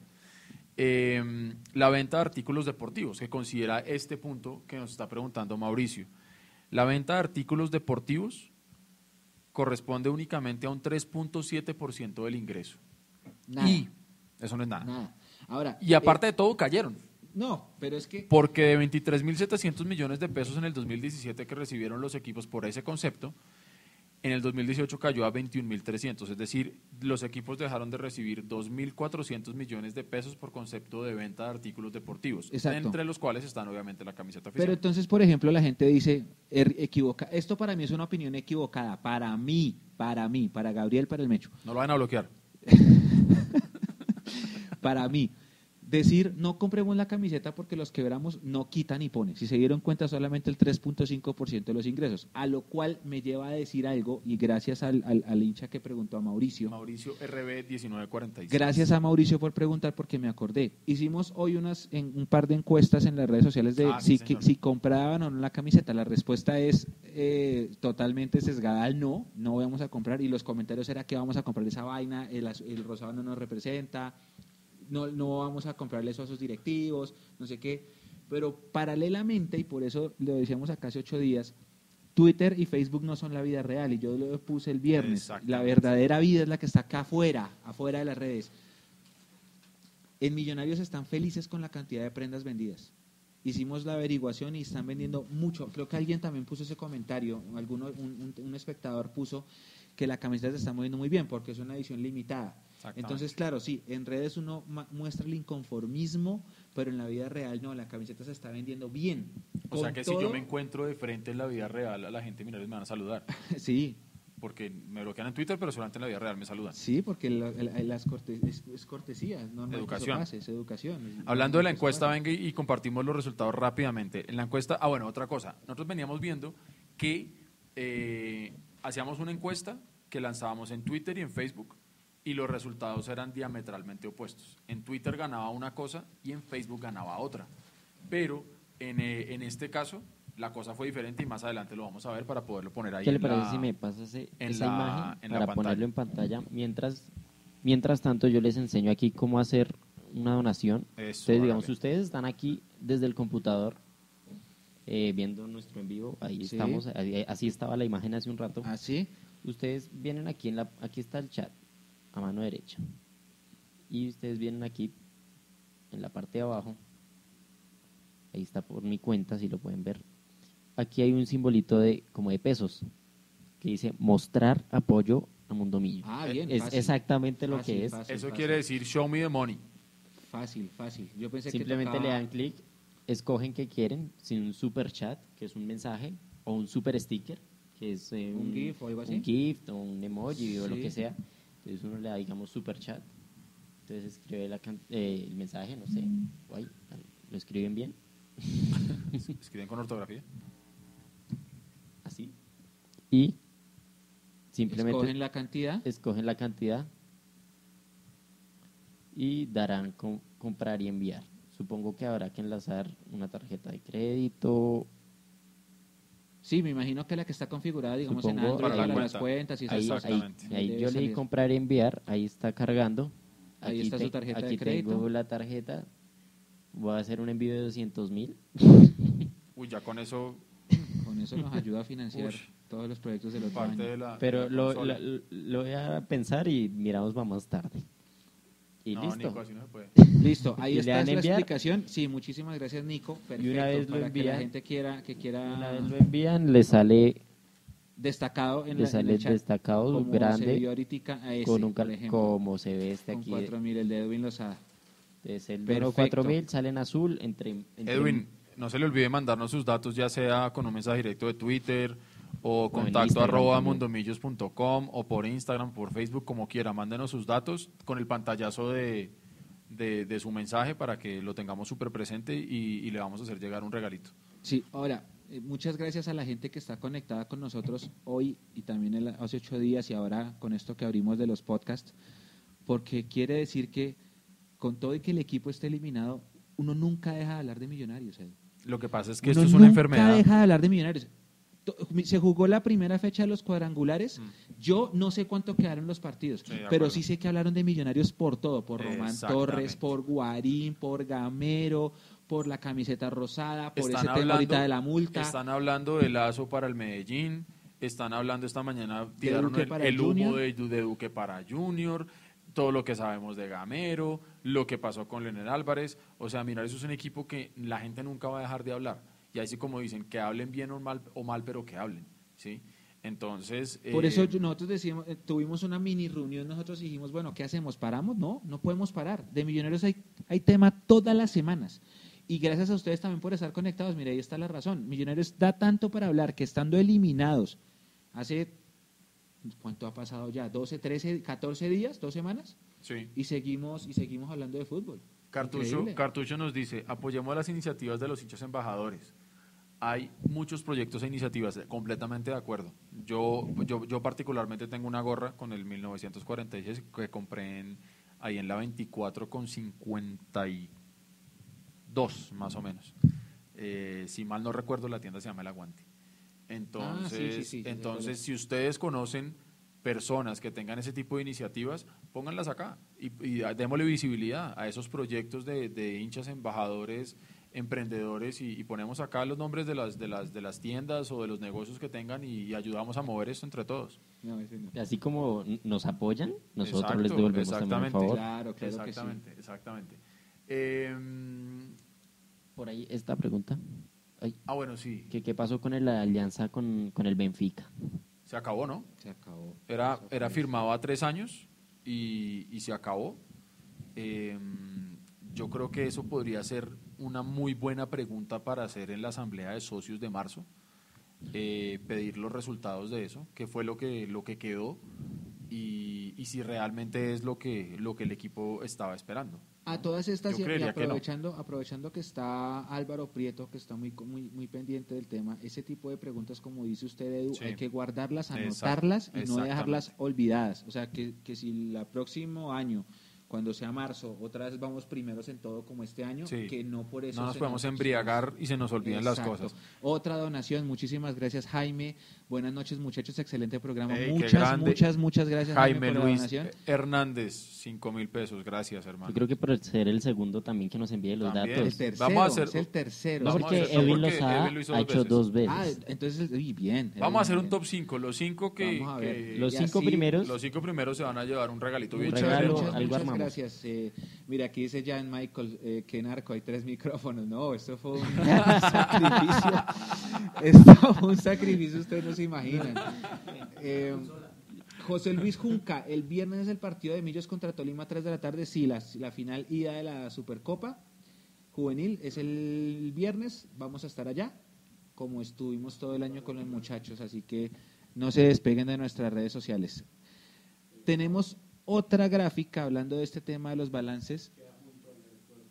Ah, bueno, buen dato. Es, la sede San Gabriel del Tolima está al lado del aeropuerto Perales. Entonces, para los que deseen ir. Y, y, le digo una cosa, yo creo que ese partido va a ser a puerta cerrada. Es y le eso- digo otra cosa, yo creo que lo pusieron un viernes para evitar desplazamientos masivos de hinchas de Millos, porque saben que por ser una final así sea sub-20, la hinchada va a ir. No, y como no tenemos, y como no tenemos el equipo profesional, Es una buena oportunidad para seguir cerca de Pero, Millonarios. O sea, estoy por pensar que la pusieron un viernes a las 3 de la tarde solo para que la gente no muy pueda ir. seguramente, muy seguramente. Eh, Ay, vamos a ver, vamos a ver la otra. Vam- vamos a ver la otra gráfica, Nico, que Claro. también es para que ustedes eh, vean Listo, ya está em, cómo se ve la foto de las pérdidas de los equipos y cuáles fueron los equipos que más perdieron plata en el ejercicio del año 2018 versus el 2017. Ese que ven ustedes subrayado en rojito es Azul y Blanco Millonarios FCSA, que somos nosotros. Millonarios eh, perdió 6.200 millones de pesos en el 2017 y 4.700 millones en el 2018. Eh, una variación del 23.7% positiva. Ahora, si usted se pone a mirar esto, Compárelo, analícelo. es que si usted se pone, si usted se pone a mirar acá, de todos los equipos que están por encima de Millonarios en pérdidas, ¿sí? Porque el primero que, que más pierde plata es el equipo de verde de la capital de Medellín, de, de allá de Antioquia. Eh, ese equipo perdió 37.100 millones de pesos en el 2018 Híjole. una variación del 537% frente a las pérdidas o ganancias que habían tenido en el 2017. Habían ganado. Después el Cali es el segundo que más plata pierde con 22 mil millones de pesos. Después el América de Cali con 13 mil 900 millones de pesos. Luego el equipo del Pueblo S.A., que es el. Deportivo Independiente de Medellín, pierde 5 mil 500 millones de pesos. Hasta ahí, esos cuatro equipos que les he mencionado, todos pierden más plata de lo que habían perdido o ganado el año anterior. Millonarios pierde 4.700 millones de pesos y el año pasado había perdido 6.200. O sea, quiere, hay decir dos mil de que, diferencia. quiere decir que, eh, exactamente, quiere Mejores decir que, resultados, más pérdida. exactamente. ¿Ah? No, entonces Millonarios perdió 4.700 millones de pesos únicamente y el año pasado perdió 6.200. O sea, Exacto. perdimos menos plata. Por eso, en el 2017 campeones perdimos más que en Exactamente. 2018 eliminados Entonces, de todo. exactamente, eso uno se pregunta ahí, entonces, eh, bueno, no sé. Se Bueno, pregunta uno obviamente hay un montón de más, tomas- No más, sé, más no sé- temas de no fondo. sé si tenga que ver eh, que en 2018 entró plata en dólares por la participación en Copa Libertadores y Copa Sudamericana. No sé si tenga que ver esa entrega de esos premios. Mechu. Puede ser. Un segundo, puede Nico, ser. un segundo porque tenemos otra donación de, Uy, Jan Michael de Leguizamón Michael, Romero. que grande. manda 10 mil, pero aquí más abajito vi Diga que dice, premios. me faltó, pon- me faltó ponerle que tomen su like buenos hombres por los micrófonos. Muchas gracias. Gracias, Muchísimas gracias, gracias, a, a Jan. Muchas gracias. Gracias, Jan Michael. Otro, mire. Otro. Andrés. Andrés. Andrés. C, 1900. 1900. Muchas, Bueno, muchas, muchas ¿sí? Vamos gracias. cuatro, falta Bueno, queda el último. el último, Bueno. el último que done. Mire, Álvaro se compromete a guardar las preguntas. Ahí está, se compromete a guardar las preguntas. Todo esto que estamos analizando, igual queda el podcast, quedan los videos en el canal de YouTube, para llevar eso a las A la instancias que tocan. No podemos hacerlo ahorita, nos toca en nuestra labor de socios hacerlo cuando la, la ley lo cobija, que es en ese momento. Y la- hay otro tema importante también. Eh, en Twitter hay una cuenta que se llama arroba socios hinchas que eh, hace parte de ese conglomerado de, de hinchas, de socios minoritarios que eh, estamos muy pendientes de lo que pasa con el equipo. Entonces, si no la siguen todavía, síganla, arroba socios hinchas, que son un aliado muy fuerte de nosotros. Tenemos Eh, otra donación. No, pero esa de, no vale. De una tal, de una tal Magdalena Mora. esa no vale porque ella hace parte del equipo de Mundomillos. Saludes a todos, Millonarios el más grande, Mondomillo es el mejor. que muchas gracias, que no es de carácter Bien. devolutivo. Ahí con eso ya se paga parte del tiquete del bus para ir a Ibagué. Vamos a estar Pero en Ibagué, entonces queda, queda un cupo más. Grande, coneja, grande, grande. La, Cone, la Cone ha estado con las, con, las, con las divisiones menores todo el año, es la que más se merece estar en esa final, así que la Cone va a estar en Ibagué y, Dios mediante pueda estar en el partido de vuelta también. Leonardo Sánchez desde Cúcuta me manda aquí una anécdota que también vale la pena contar. Por ejemplo, mi hermano también es de los hinchas que suele ir a todos los estadios, pero mi hermano, por ejemplo, a Medellín y a Cali no va. Y no va a Medellín y a Cali porque, porque es inseguro. Tanto Sí. Palma Seca como el Pascual. Es inseguro. Jugar sí. con Nacional o con América para un hincha visitante es muy complicado. Y Leonardo me recuerda eso. Hace En tres Cúcuta años. también es horrible ir a En Cúcuta Cúcuta. es caliente. Mire, yo le digo una cosa. Cuando yo conocí a Leonardo fue en un viaje que yo hice con hoy mi esposa a Cúcuta a ver a Millonarios. Sí. Y nos fuimos sin conocer absolutamente a nadie. Sí. Y por esas interacciones en Twitter terminé yo conociendo a Leonardo, nos hablamos y le digo yo a, a Natalia, mi esposa, llegando al aeropuerto, nos va a recoger Leonardo. Me dice, ¿tú lo conoces? Le dije, no. Y me dice, ¿y te vas a subir al carro tipo que no, que no conoces? Le dije, sí, Sinche Millonarios. Y me fue súper bien. Y hoy en día somos muy, muy amigos. Sí. Y gracias a él, ese día en el estadio no pasó nada. Pero este los año- alrededores de Cúcuta son No, horribles es también. complicadísimo y me contó la historia del hotel y las 5 de la mañana. Eso es. Pero, pero, pero Leonardo menciona un otro, otro episodio. Sí, él también eh, me recogió ahorita que yo estuve en Cúcuta y se portó súper bien y menos mal porque Leonardo le, le, le quita uno un montón de Sí, problemas de sí, sí, logística sí. y de seguridad. si van a Cúcuta, busquen a Leonardo pero, Sánchez. pero mire que Leonardo, en esa época que fue 2016, no 2015, de- de- debió haber sido 2015. Millonarios jugó en Barranca con Alianza Petrolera, Ujú. Vicones se atajó penal ese día y perdimos 2-0. Sí. Eh, 2016 tuvo que haber sido entonces. Bueno, lo que sea. No, 2015. Y resulta que a la salida yo iba para el terminal porque yo iba a coger un bus a Bucaramanga porque yo me estaba hospedando en Bucaramanga.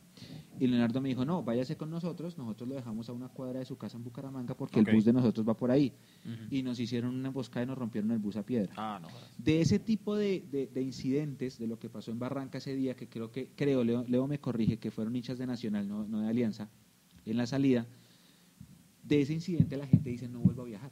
Sí, claro. no vuelvo obvio. Así como hay gente que dice no vuelvo al estadio porque pasó Obvio. esto, esto y esto, Sí, porque claro. escuché la noticia de que me robaron o porque no sé qué, Mm. también de visitantes, esas cosas pasan. Sí, claro. Otra donación, Nico, mírelo, ahí está. Y hemos cerrado con Guillermo los primeros Camacho. cinco. Qué grande, Guillermo. Gracias, hermano.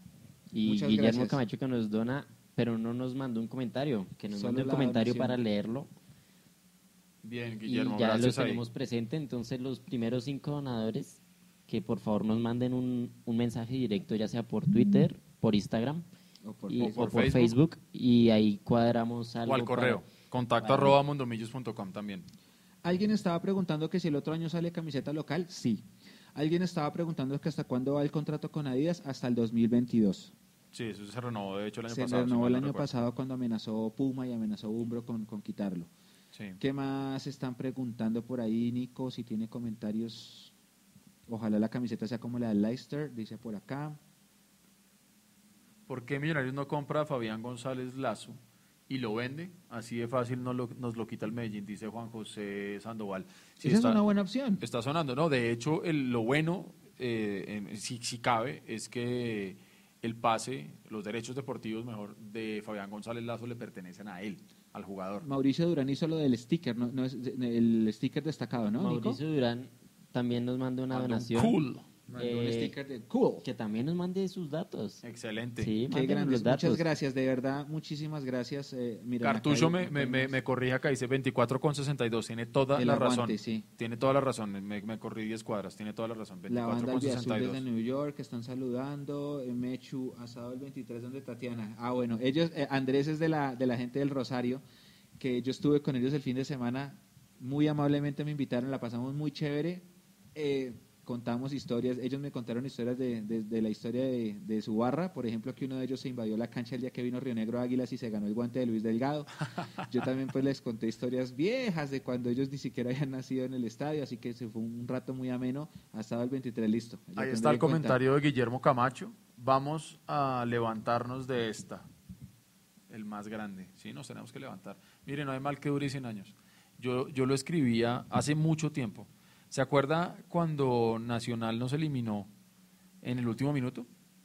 Jugando en Medellín. Sí, fueron dos veces, ¿no? Exactamente. Sí. Esas dos veces yo escribí uno- unas, unas- una columna y yo recuerdo que yo decía, mire, en esa columna yo decía, eh, si a mí me toca eh, sufrir todas estas, hágale, no hay lío. Si a mis hijos, si algún día llegan, si a ellos les toca vivir las buenas, hágale, ¿sí? Pero no puede ser que esto, que, que- que las malas épocas trasciendan generaciones, porque eso sí, es, eso, eso es lo que duele, ¿sí? O sea, yo me enamoré de Millonarios porque es que toda la herencia que viene de mi casa era hablándome de todas las cosas buenas y bonitas y grandes que hizo Millonarios.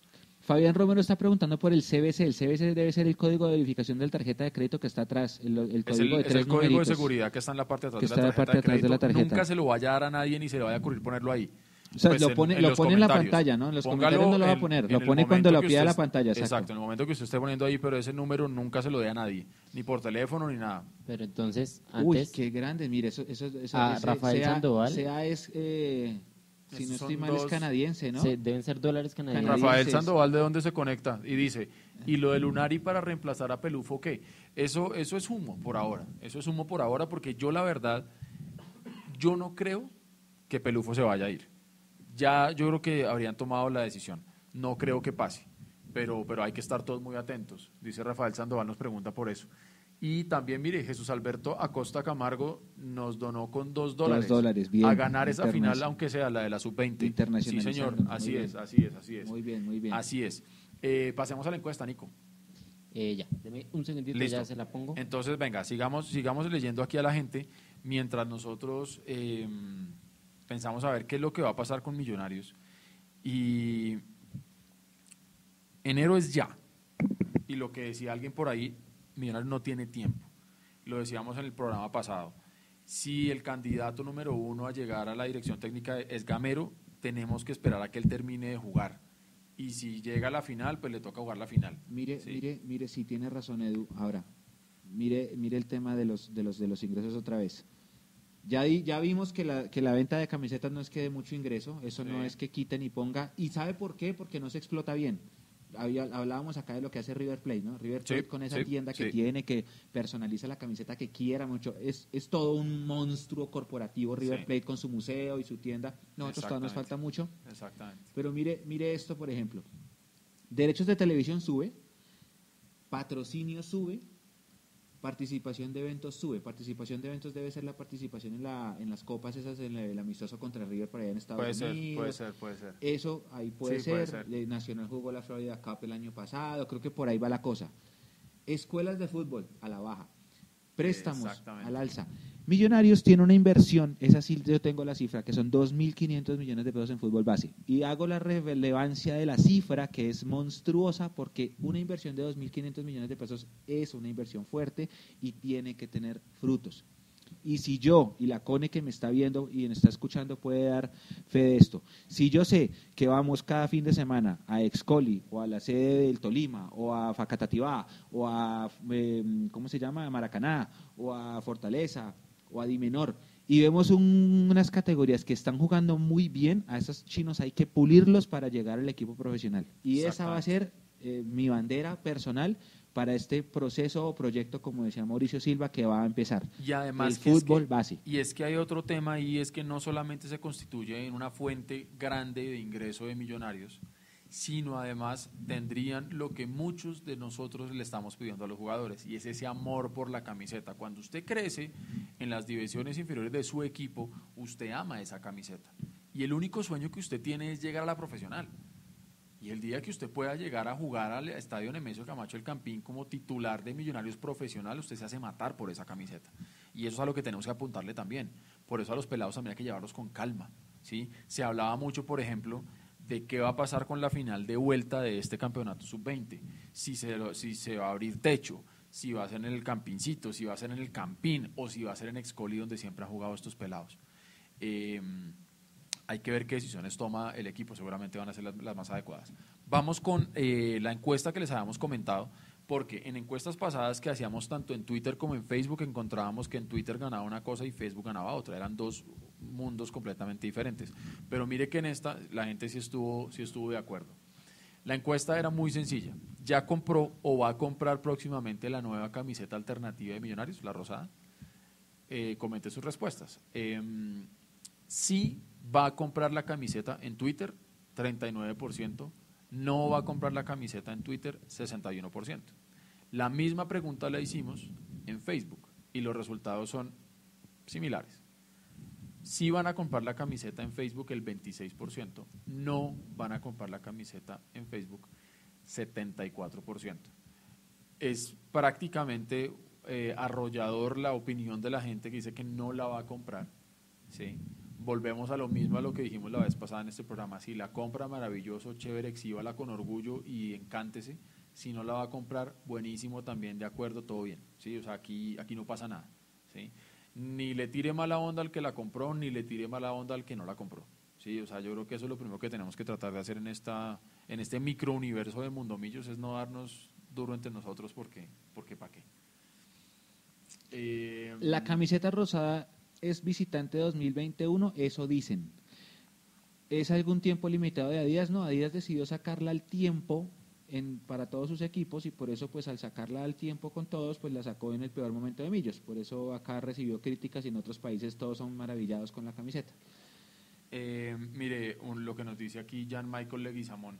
Eh, Me pusieron a pensar para hacer los videos de inglés. Exactamente, si es, si es profesor de inglés, deje ahí sus datos, hermano. Seguramente hay gente que está leyendo que necesita aprender inglés también. Don Fabián Romero, muchísimas gracias por la donación. Saludos, gracias por la información. Un abrazo grande a Fabián Romero que también se ha manifestado con su donación. Déjeme ver el comentario de Mauricio Durán, el, el director del... Baje, baje, baje. El director del... ¿Dónde, dónde? Estaba el director del DANE dijo en una entrevista sobre una encuesta de hábitos de los colombianos que la gente está dejando ir a los estadios porque prefiere otros precios. Claro, claro, es normal. La gente quiere, pues sobre todo, es que yo creo que el tema de seguridad es lo que más pega. Creo que lo que más está influyendo es el tema de la seguridad. Entonces, obviamente, ya los papás prefieren llevar a los niños a un centro comercial, que es el plan ahora. No sé por qué ahora los planes es ir a un centro comercial y no a un parque. Y ir a un centro comercial y es, es mejor que eso y ver el partido por televisión. Exactamente, exactamente. No, y, lo que usted decía también se, se, convierte en plan familiar. Entonces están todos al lado del televisor, piden una pizza, o el papá se toma el whisky, la mamá se toma una soda, lo que sea, o la mamá también toma un whisky porque uno no sabe. Eh, se convierte en otra cosa, ¿sí? Y en otra cosa. Porque es que si uno se pone a mirar, sí, la entrada al, al estadio para ver a Millonarios no es barata. De acuerdo, no es barata. Y si uno hace las cuentas de si uno va con la novia, con la esposa, o con el esposo, o con los hijos, o lo que sea, pues multiplique la comida, el parqueadero, o el bus, o lo que sea, ¿sí? Pero si usted se va a ver, por ejemplo, hay otros planes diferentes a eso que tampoco son baratos. y estamos en una ciudad que está muy cara. Si usted va a cine en un centro comercial de cualquier parte de la ciudad, eh, es caro. Mire, yo le cuento una cosa. Anoche fuimos a cine, anoche no, anoche fuimos a cine y, la película que queríamos ver estaba solamente en, en, en Vima. Nos fuimos para allá. Nos fuimos a ver Estafadoras de Wall Street con la mamacita de Jennifer López. Ajá. Y, ¿Fue con ella? Y no, pues fui con mi esposa a ver a Jennifer ah. López. Y eh, lo que me pareció chistoso, y, casi me pongo yo a cantar ahí, eh, es que la película empieza y la película empieza fuerte, porque es de strippers y de vainas y todo. Eh, éramos, no sé, 20 personas en la sala, yo creo. Y a los 10 minutos de haber empezado la película con imágenes fuertes, se empezaron a ir y abandonaron. ¿Y usted iba a cantar y, las familias, y las familias se fueron de, y yo decía, sí, la, la entrada costaba 8.400 pesos, ¿sí? Pero a lo que yo voy es, no es que, val, porque a eso voy con el ejemplo, valía solamente 8.400 pesos, solamente digo, pues porque hay otros que valen, no sé, 30.000.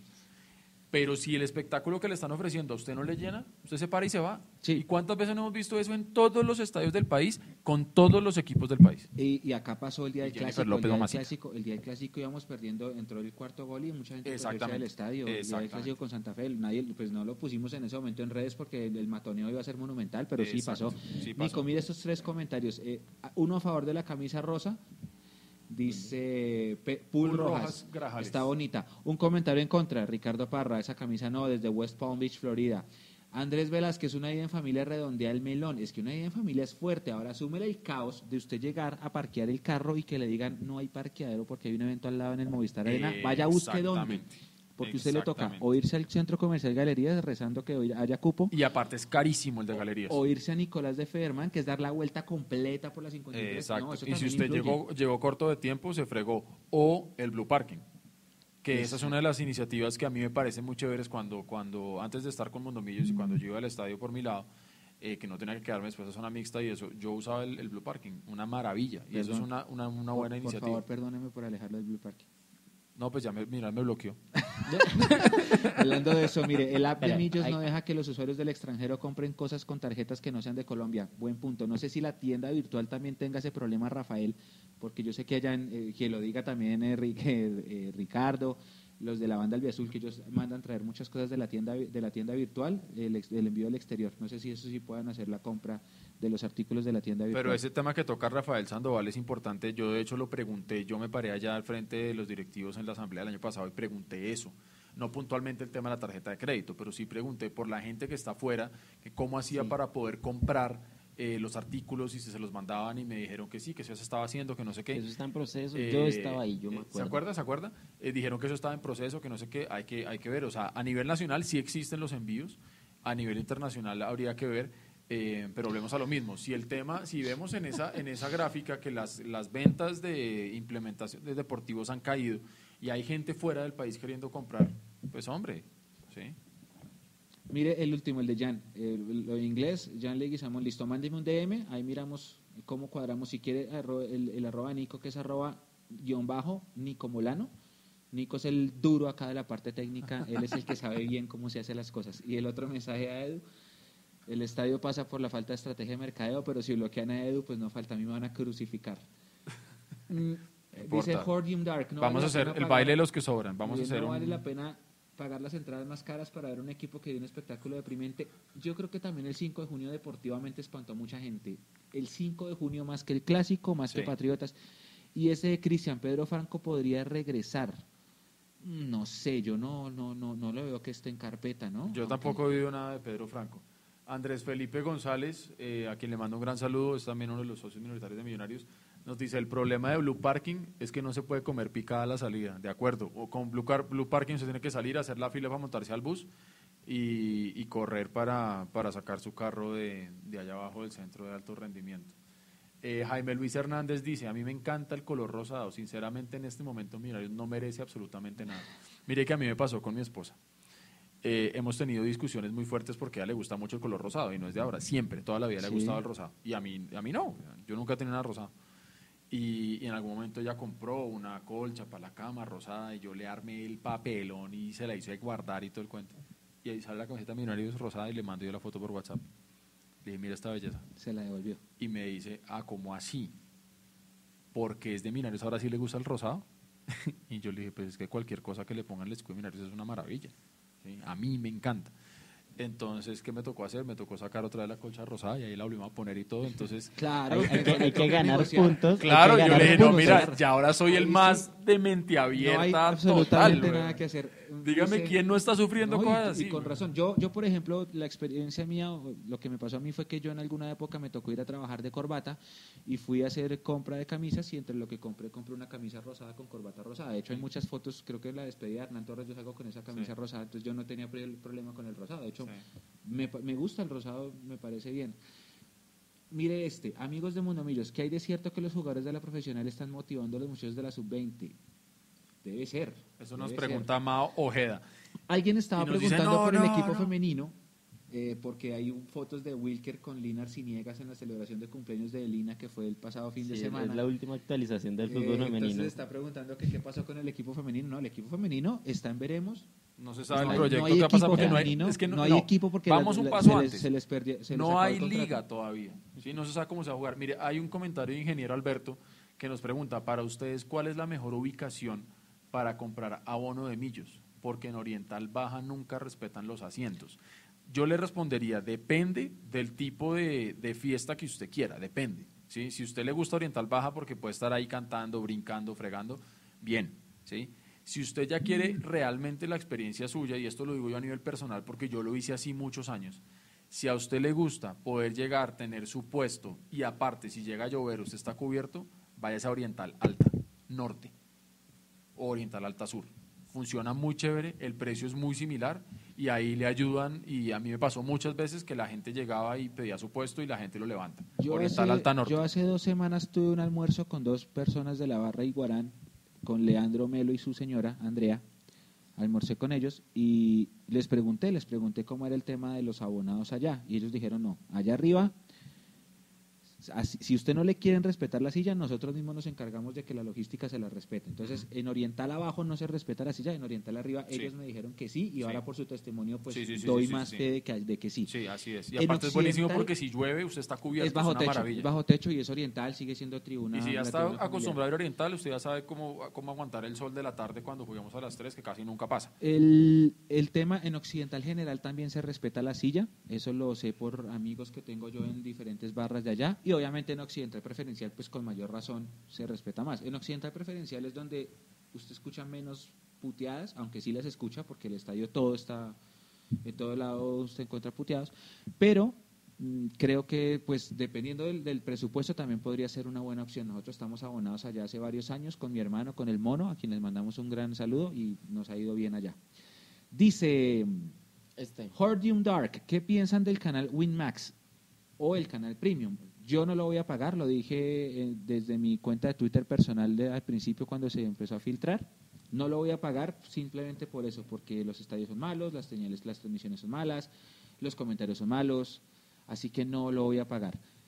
Creo que acá lo haremos, ¿no? Como equipo veremos los partidos cuando no estemos viajando juntos Exacto. en algún bar, en algún Exacto. restaurante, pero pues yo no lo voy a pagar respetando las O opiniones de el, todo el o mundo. con el radio, el, el buen amigo radio. Mire, nos, Sí. nos dice aquí Cristian Gamboa, fui trabajador de logística y en Altas de Oriental. Abajo se pasan la numerada por la galleta. Esto quiere decir que en Altas de Oriental efectivamente sí se respetan los puestos. Obviamente, no es, pues, no es que usted llegue y, ay, buenas, mi, mi puesto.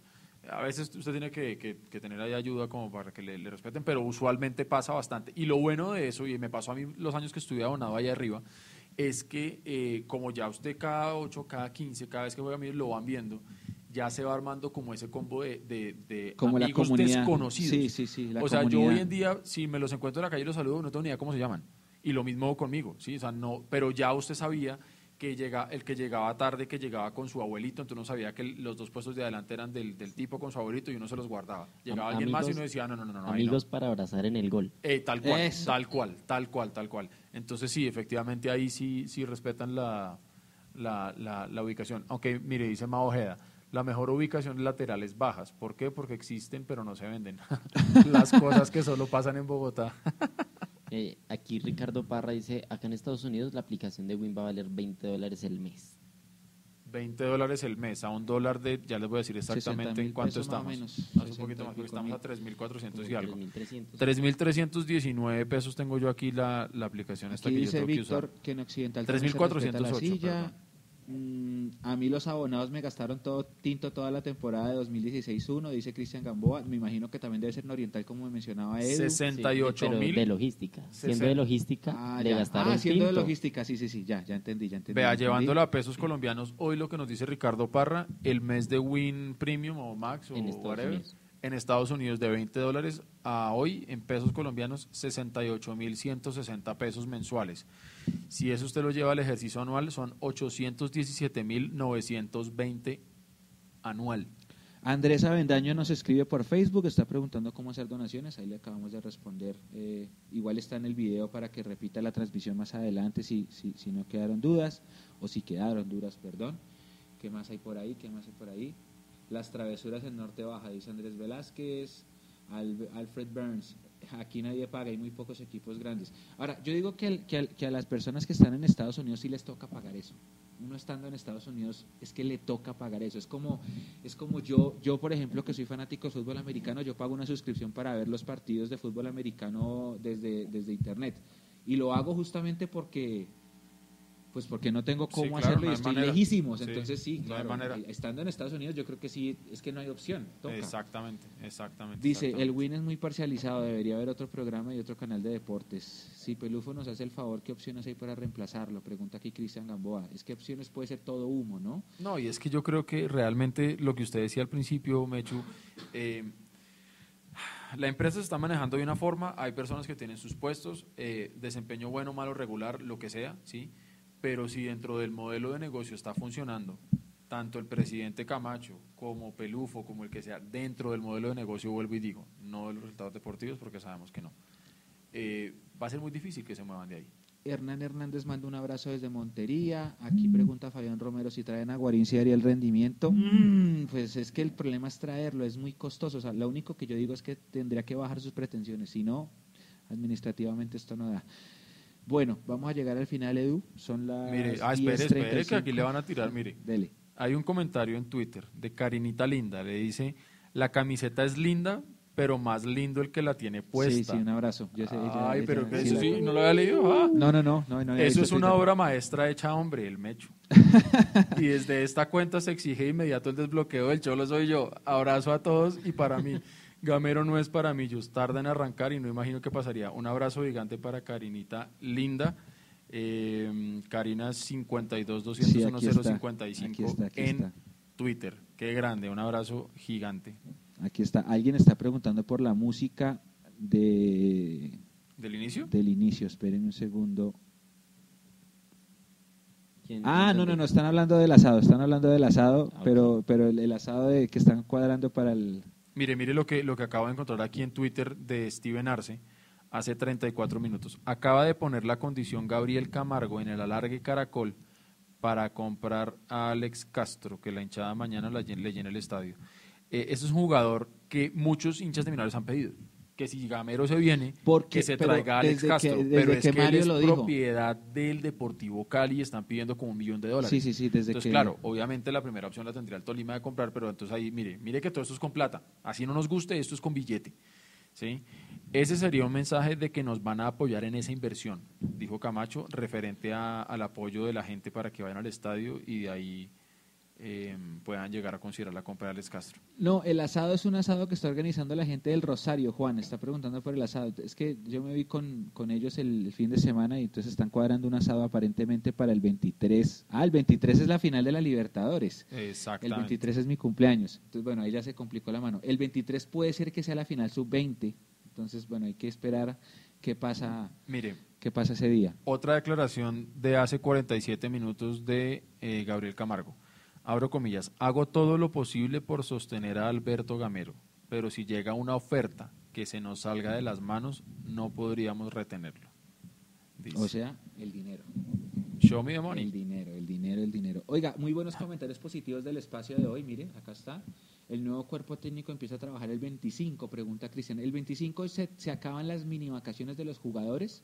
Con o sin técnico, alguien tiene que estar, alguien tiene que Por lo menos que los pongan a correr, hermano. El 25. Alguien tiene que hacerlo. Mauricio nos felicita. Qué bueno ese tipo de espacios. Muchísimas gracias. Ahí va a quedar el video para que se lo repitan. Jan, es un tema de revisar. Podemos colocar, aunque sea un centro comercial, un mejor museo. Sí, lo que pasa es que pues también el espacio dentro del estadio no da, ¿no? El, el- el pequeño local No, que hay no en el estadio pues da para el pequeño museo que tenemos. Entonces hay que quererlo y apreciarlo con lo que tenemos, que es lo que, nos, es lo que podemos poner. Mm, Mire, mire, mire una cosa que importante también, porque estoy leyendo, pues, como todo el hilo de la larga caracol, de la conversación que están teniendo con Gabriel Camargo. Y dice: el único respaldo que tiene el club es mi bolsillo. Entonces, volvemos a lo mismo. Mire, en el Tolima, lo que han logrado con el bolsillo de una única persona. ¿Sí? Eh, entonces, Ah, pero es que el, el senador se mueve muy bien. exacto, y es que el tipo sabe hacer negocios, es que volvemos a lo mismo. nota- yo me encontré una nota que le hizo el diario El Tiempo al senador Camargo por allá, si no estoy mal, por allá en el año 80-81. Sí. Entonces decía como un nuevo dueño del Tolima, no sé qué, y era el senador. Y él dijo, no, sí, eh, eh, compré el Tolima, no sé qué, vamos a, a trabajarlo. Han pasado 40 años, 40 y pico años desde que el senador lo compró y mira, ahora está dando sus frutos. El hombre sabe negociar, eso sí. Y también construyó su sede deportiva y, y- y todo el tema. Eh, yo creo que una de las personas que podemos contactar que tiene, que tiene buena relación con Mundo Mío es Julián Capera. Vamos a hablar con él para que nos cuente eh, qué sabe él de, Daticos, de la, de posible llegada de, de- Y eres hincha del Tolima, ¿no? de Alberto Gamero, es hincha del Torima, es un, un gran periodista y un gran amigo de esta casa a quien le mandamos un saludo enorme. Sí, y, y mira, que están preguntando por la supuesta reunión. Bueno, vamos a ver, vamos a ver qué, qué, qué conclusiones hay. Todavía no hay noticias. Cristian Gamboa, quisiera trabajar con ustedes. Me va muy bien con las comunicaciones y con el área del fútbol. Soy entrenador deportivo. Cristian Gamboa. Muchísimas gracias. de vida. El, el- el trino, el trino de Karina a- ya, ya empezó a tener interacciones. Yo no lo Vamos, visto, vamos, gracias. vamos. Sí, a. Karina, a Karina me la Ya toca encontré- empezar a recibir rojas de vida porque con Eduardo bloqueado no se va a poder hacer nada. No, a mí yo creo que ya, yo creo que ya, y, y, y lo digo, no, me- yo, yo me callo. Sergio Díaz, saludos desde New ¿Qué es York. Eh, perdón lo reiterativo, pero lo del estadio, a eso iba. Dependemos del Campino de un pot. Dependemos de un pot. Sí, eso lo dijimos en el programa pasado. Dependemos de un pot. Jean-Michel Leguizamón, el pot que había presentado Peñalosa no pasó. Eh, él lo iba a sacar por decreto. No pasó. Entonces, en este momento, y eso es una de las grandes preguntas que le vamos a hacer también a la Asamblea de Socios en marzo, es ese proyecto en qué queda.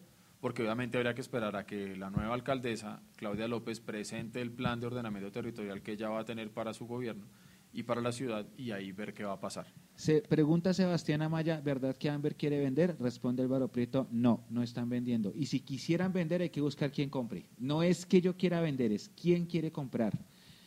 ¿Cuándo nos vemos y les doy unas buenas coronas? Dice Cartucho. Hombre, los espacios están y con tanto fin de semana sin fútbol, No, lo que tenemos, lo que es, tenemos es tiempo y, y- y Hay que avisar con tiempo para poder eh, yo usar mis todo. matripuntos. Así es. No, y si algo llevan a no, no hay lío.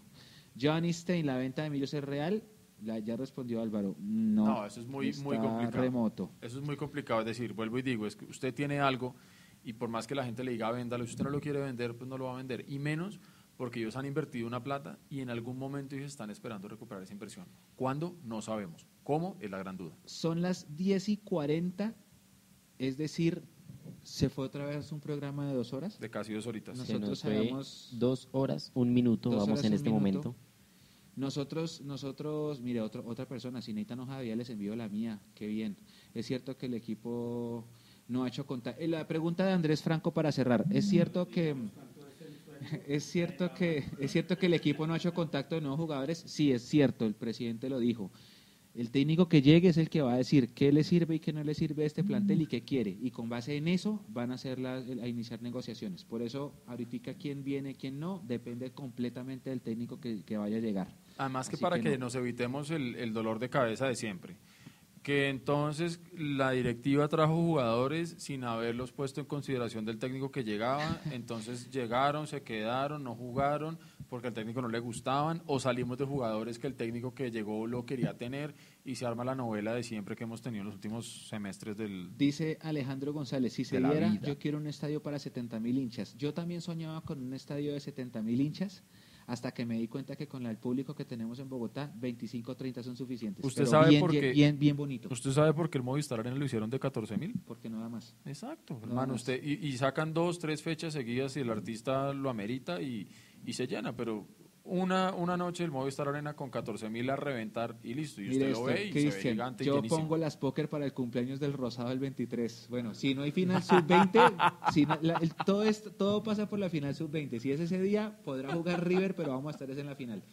Dice, eh, yo pongo Uy, las mire, ese está buenísimo. No, venga, eh, devuélvase un poquito porque ese está buenísimo. Bimanuga 04, empiecen el programa a las 8 en punto o vendan. Hablamos, gracias por la información. Hoy tuvimos un, un temita técnico y aparte de todo que la tormenta eléctrica y...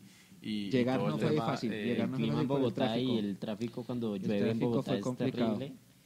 Pero, pero aquí estamos, O aquí sea, además estamos. cuadrar Firmes. los nuevos micrófonos. Y mire, y mire que teníamos, tiempo. teníamos un- más o menos un guion de una horita y media, de pronto una hora, pero no, se fue, se fue otra vez dos horas. Muchas gracias a ustedes por, por estar con nosotros. Creo que la- el programa se hace más chévere ante la interacción con el público, ¿no? Claro. Entonces, Y se hace más digamos chévere por que agradecer en serio a las personas que donaron. ¿sí? También nos ayuda a nosotros a estar más atentos del chat, porque muchas veces de tantos comentarios se nos pasan. Entonces, que donen nos hacen estar más atentos y también todos los que donaron eh, los leímos, les, les agradecimos y también Que se vuelva cultura. Vamos a que se tratar de vuelva volverlo una cultura, y, cultura. que, y quedaron en una lista especial para, para por haber sido los primeros en Como este top fan en Facebook, se van a volver así como un... Algo así. Sí. Un fan. Algo así. Sí, pero este sí tiene bonificaciones. Mire lo que dice Fabián Romero y ya para cerrar. Dice, ¿quién gana el campeonato? Yo me declaro impedido en Yo responder me esa impedido, pregunta. pero quisiera que lo gane el Tolima. y, pero venga, y si lo pero gana si lo Tolima, gana el Tolima, ¿Gamero se viene o no se No, viene? porque ya escucharon al senador, si la plata dice, si no se puede retener. Pero pues es que Pero con los empiezan a ingresos decirle, venga, pues que va a jugar Libertadores, pues que esto, pero bueno, en fin. bueno, va a jugar Libertad y con la plática que ganamos. Pero mire que el Tolima es de esos equipos que uno, a mí por lo menos en lo personal, no me genera ningún tipo de, de mala reacción. ¿Me entiende? Porque es que uno dice, listo, obviamente el verde ese de Medellín ni avala, el vecino ni avala, No. el, de, el de la B ni avala, el del Junior ni avala, Eh, petrolera pero no llega. Eso es como esos candidatos que uno ve a la alcaldía y dice, "Uy, yo es buen candidato, pero yo no voto por él porque no gana, lo mismo. Petrolera no, no, no llega. Eh, Mire, mire, hay comentarios, está, hay gente que está diciendo que no pudo donar porque no tiene tarjeta de crédito. Nico, creo que solo se puede con tarjeta, ¿cierto? Ahí sí no hay nada que Sí, hacer. sí, igual ustedes, ah, ya- ya ahorita ya hay muchas maneras de tener tarjetas de crédito virtuales. eh, no Ah, hay en necesidad. Bancolombia la de Eh, O David no, o esta misma de RappiPay, ¿no? Eh, la, de, la de la de Movi, Eh, hay otra que es... Hay una que la, la de en la- Colombia. en, Bancolombia con Davi Plata. Ustedes recargan el Davi Plata por, el- por la caja de la vivienda y desde la aplicación crean una tarjeta de crédito virtual. Exactamente. Y ya, la Cristian Gamboa pregunta, ¿algún jugador aparte del panameño que quisieran repatriar? Yo me volvería a traer a Iron del Valle. Sí, pero creo que está muy complicado, ¿no? Hay que esperar a ver qué pasa si hacen eh, uso de la opción de compra ahorita finalizando el año, pero yo me traigo a Iron. Eh, Matías con el tema de la lesión, quién sabe qué vaya a pasar, Ya no es lo mismo. Eh, ya no es lo mismo. eh, y tampoco es que tengamos muchos por fuera que uno pueda decir que me vuelvo a traer, así no sean de millonarios. Eh, y por ahí yo vi a un man hoy dice hablando, dice que Osvaldo Enríquez. Sí, también están hablando de Marrugo, de volver a traer a Marrugo. Ese, yo, yo a Marrugo me lo traería otra vez. a Uribe también están mencionándolo acá, mire, traer a Uribe. Fernando Uribe. Pero mire cómo se habla de sabroso con la gente, ¿no? Oiga, muchísimas gracias a todos. Edu tiene que viajar ahora a las, ¿qué? ¿Tres de la mañana viaja? Tengo que salir a las 3 de la mañana para el Bueno, aeropuerto. sí. Pero se va pues Creo contento con, con todas esas hoy. interacciones con ustedes. Sí, estuvo le, bueno, le- ¿no? le quitaron el, el- la amargura del Sí, bloqueo. sí, sí. Ya terminó riendo. Muchas Sí, gracias a todos. Sí, sí, sí. Bueno, Qué Edu, tristeza. nos vamos. Pero bueno, pues a través de la, de la cuenta alterna, porque tengo una cuenta alterna y no, no vas a ver cuál es, voy a poder voy a poder seguir a Millonarios porque si no lo saben y hasta ahora llegan a la sintonía, Millonarios oficial me bloqueó, pero estoy seguro que es un error. Bueno, muchas gracias Edu, muchas gracias Nico, muchas gracias a todos. Recuerden, esto queda en el canal de YouTube, también va a quedar en, los, en las plataformas de podcast Spotify y Apple Podcast. y Apple Podcast. Bueno, muchas gracias. Ha sido un muy buen programa otra vez. ¿Y para cómo salimos en. Spotify y en Apple Podcast? Entren y pongan Mundomillos, ahí está. Sino en, el, en la cuenta de Twitter nuestra está fijado el trino con eh, el acceso para Spotify. Y también busquen en el, en el timeline de hoy de, de Mundomillos, también tiramos el, el link para, para Apple Podcast, pero vamos de pronto a mañana a mandar un trinito y dejarlo fijado con las dos, las dos maneras de llegar rápido a Spotify y a Apple. Bueno, muchísimas gracias de nuevo. Vamos a cerrar, Nico.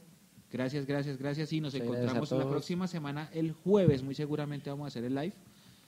Eh, esperamos tener invitado. Vamos a ver si lo, si lo concretamos, pero sería para el próximo jueves. ¿Por qué no el martes? Para ver si en este lapso de tiempo eh, encontramos varias noticias que podamos analizar así con todos ustedes en este live. Muchas gracias de nuevo y una feliz noche para todos. Chao. Un abrazo grande para todos. Pórtense juiciosos porque si no los bloquean en Twitter. Chao, gracias.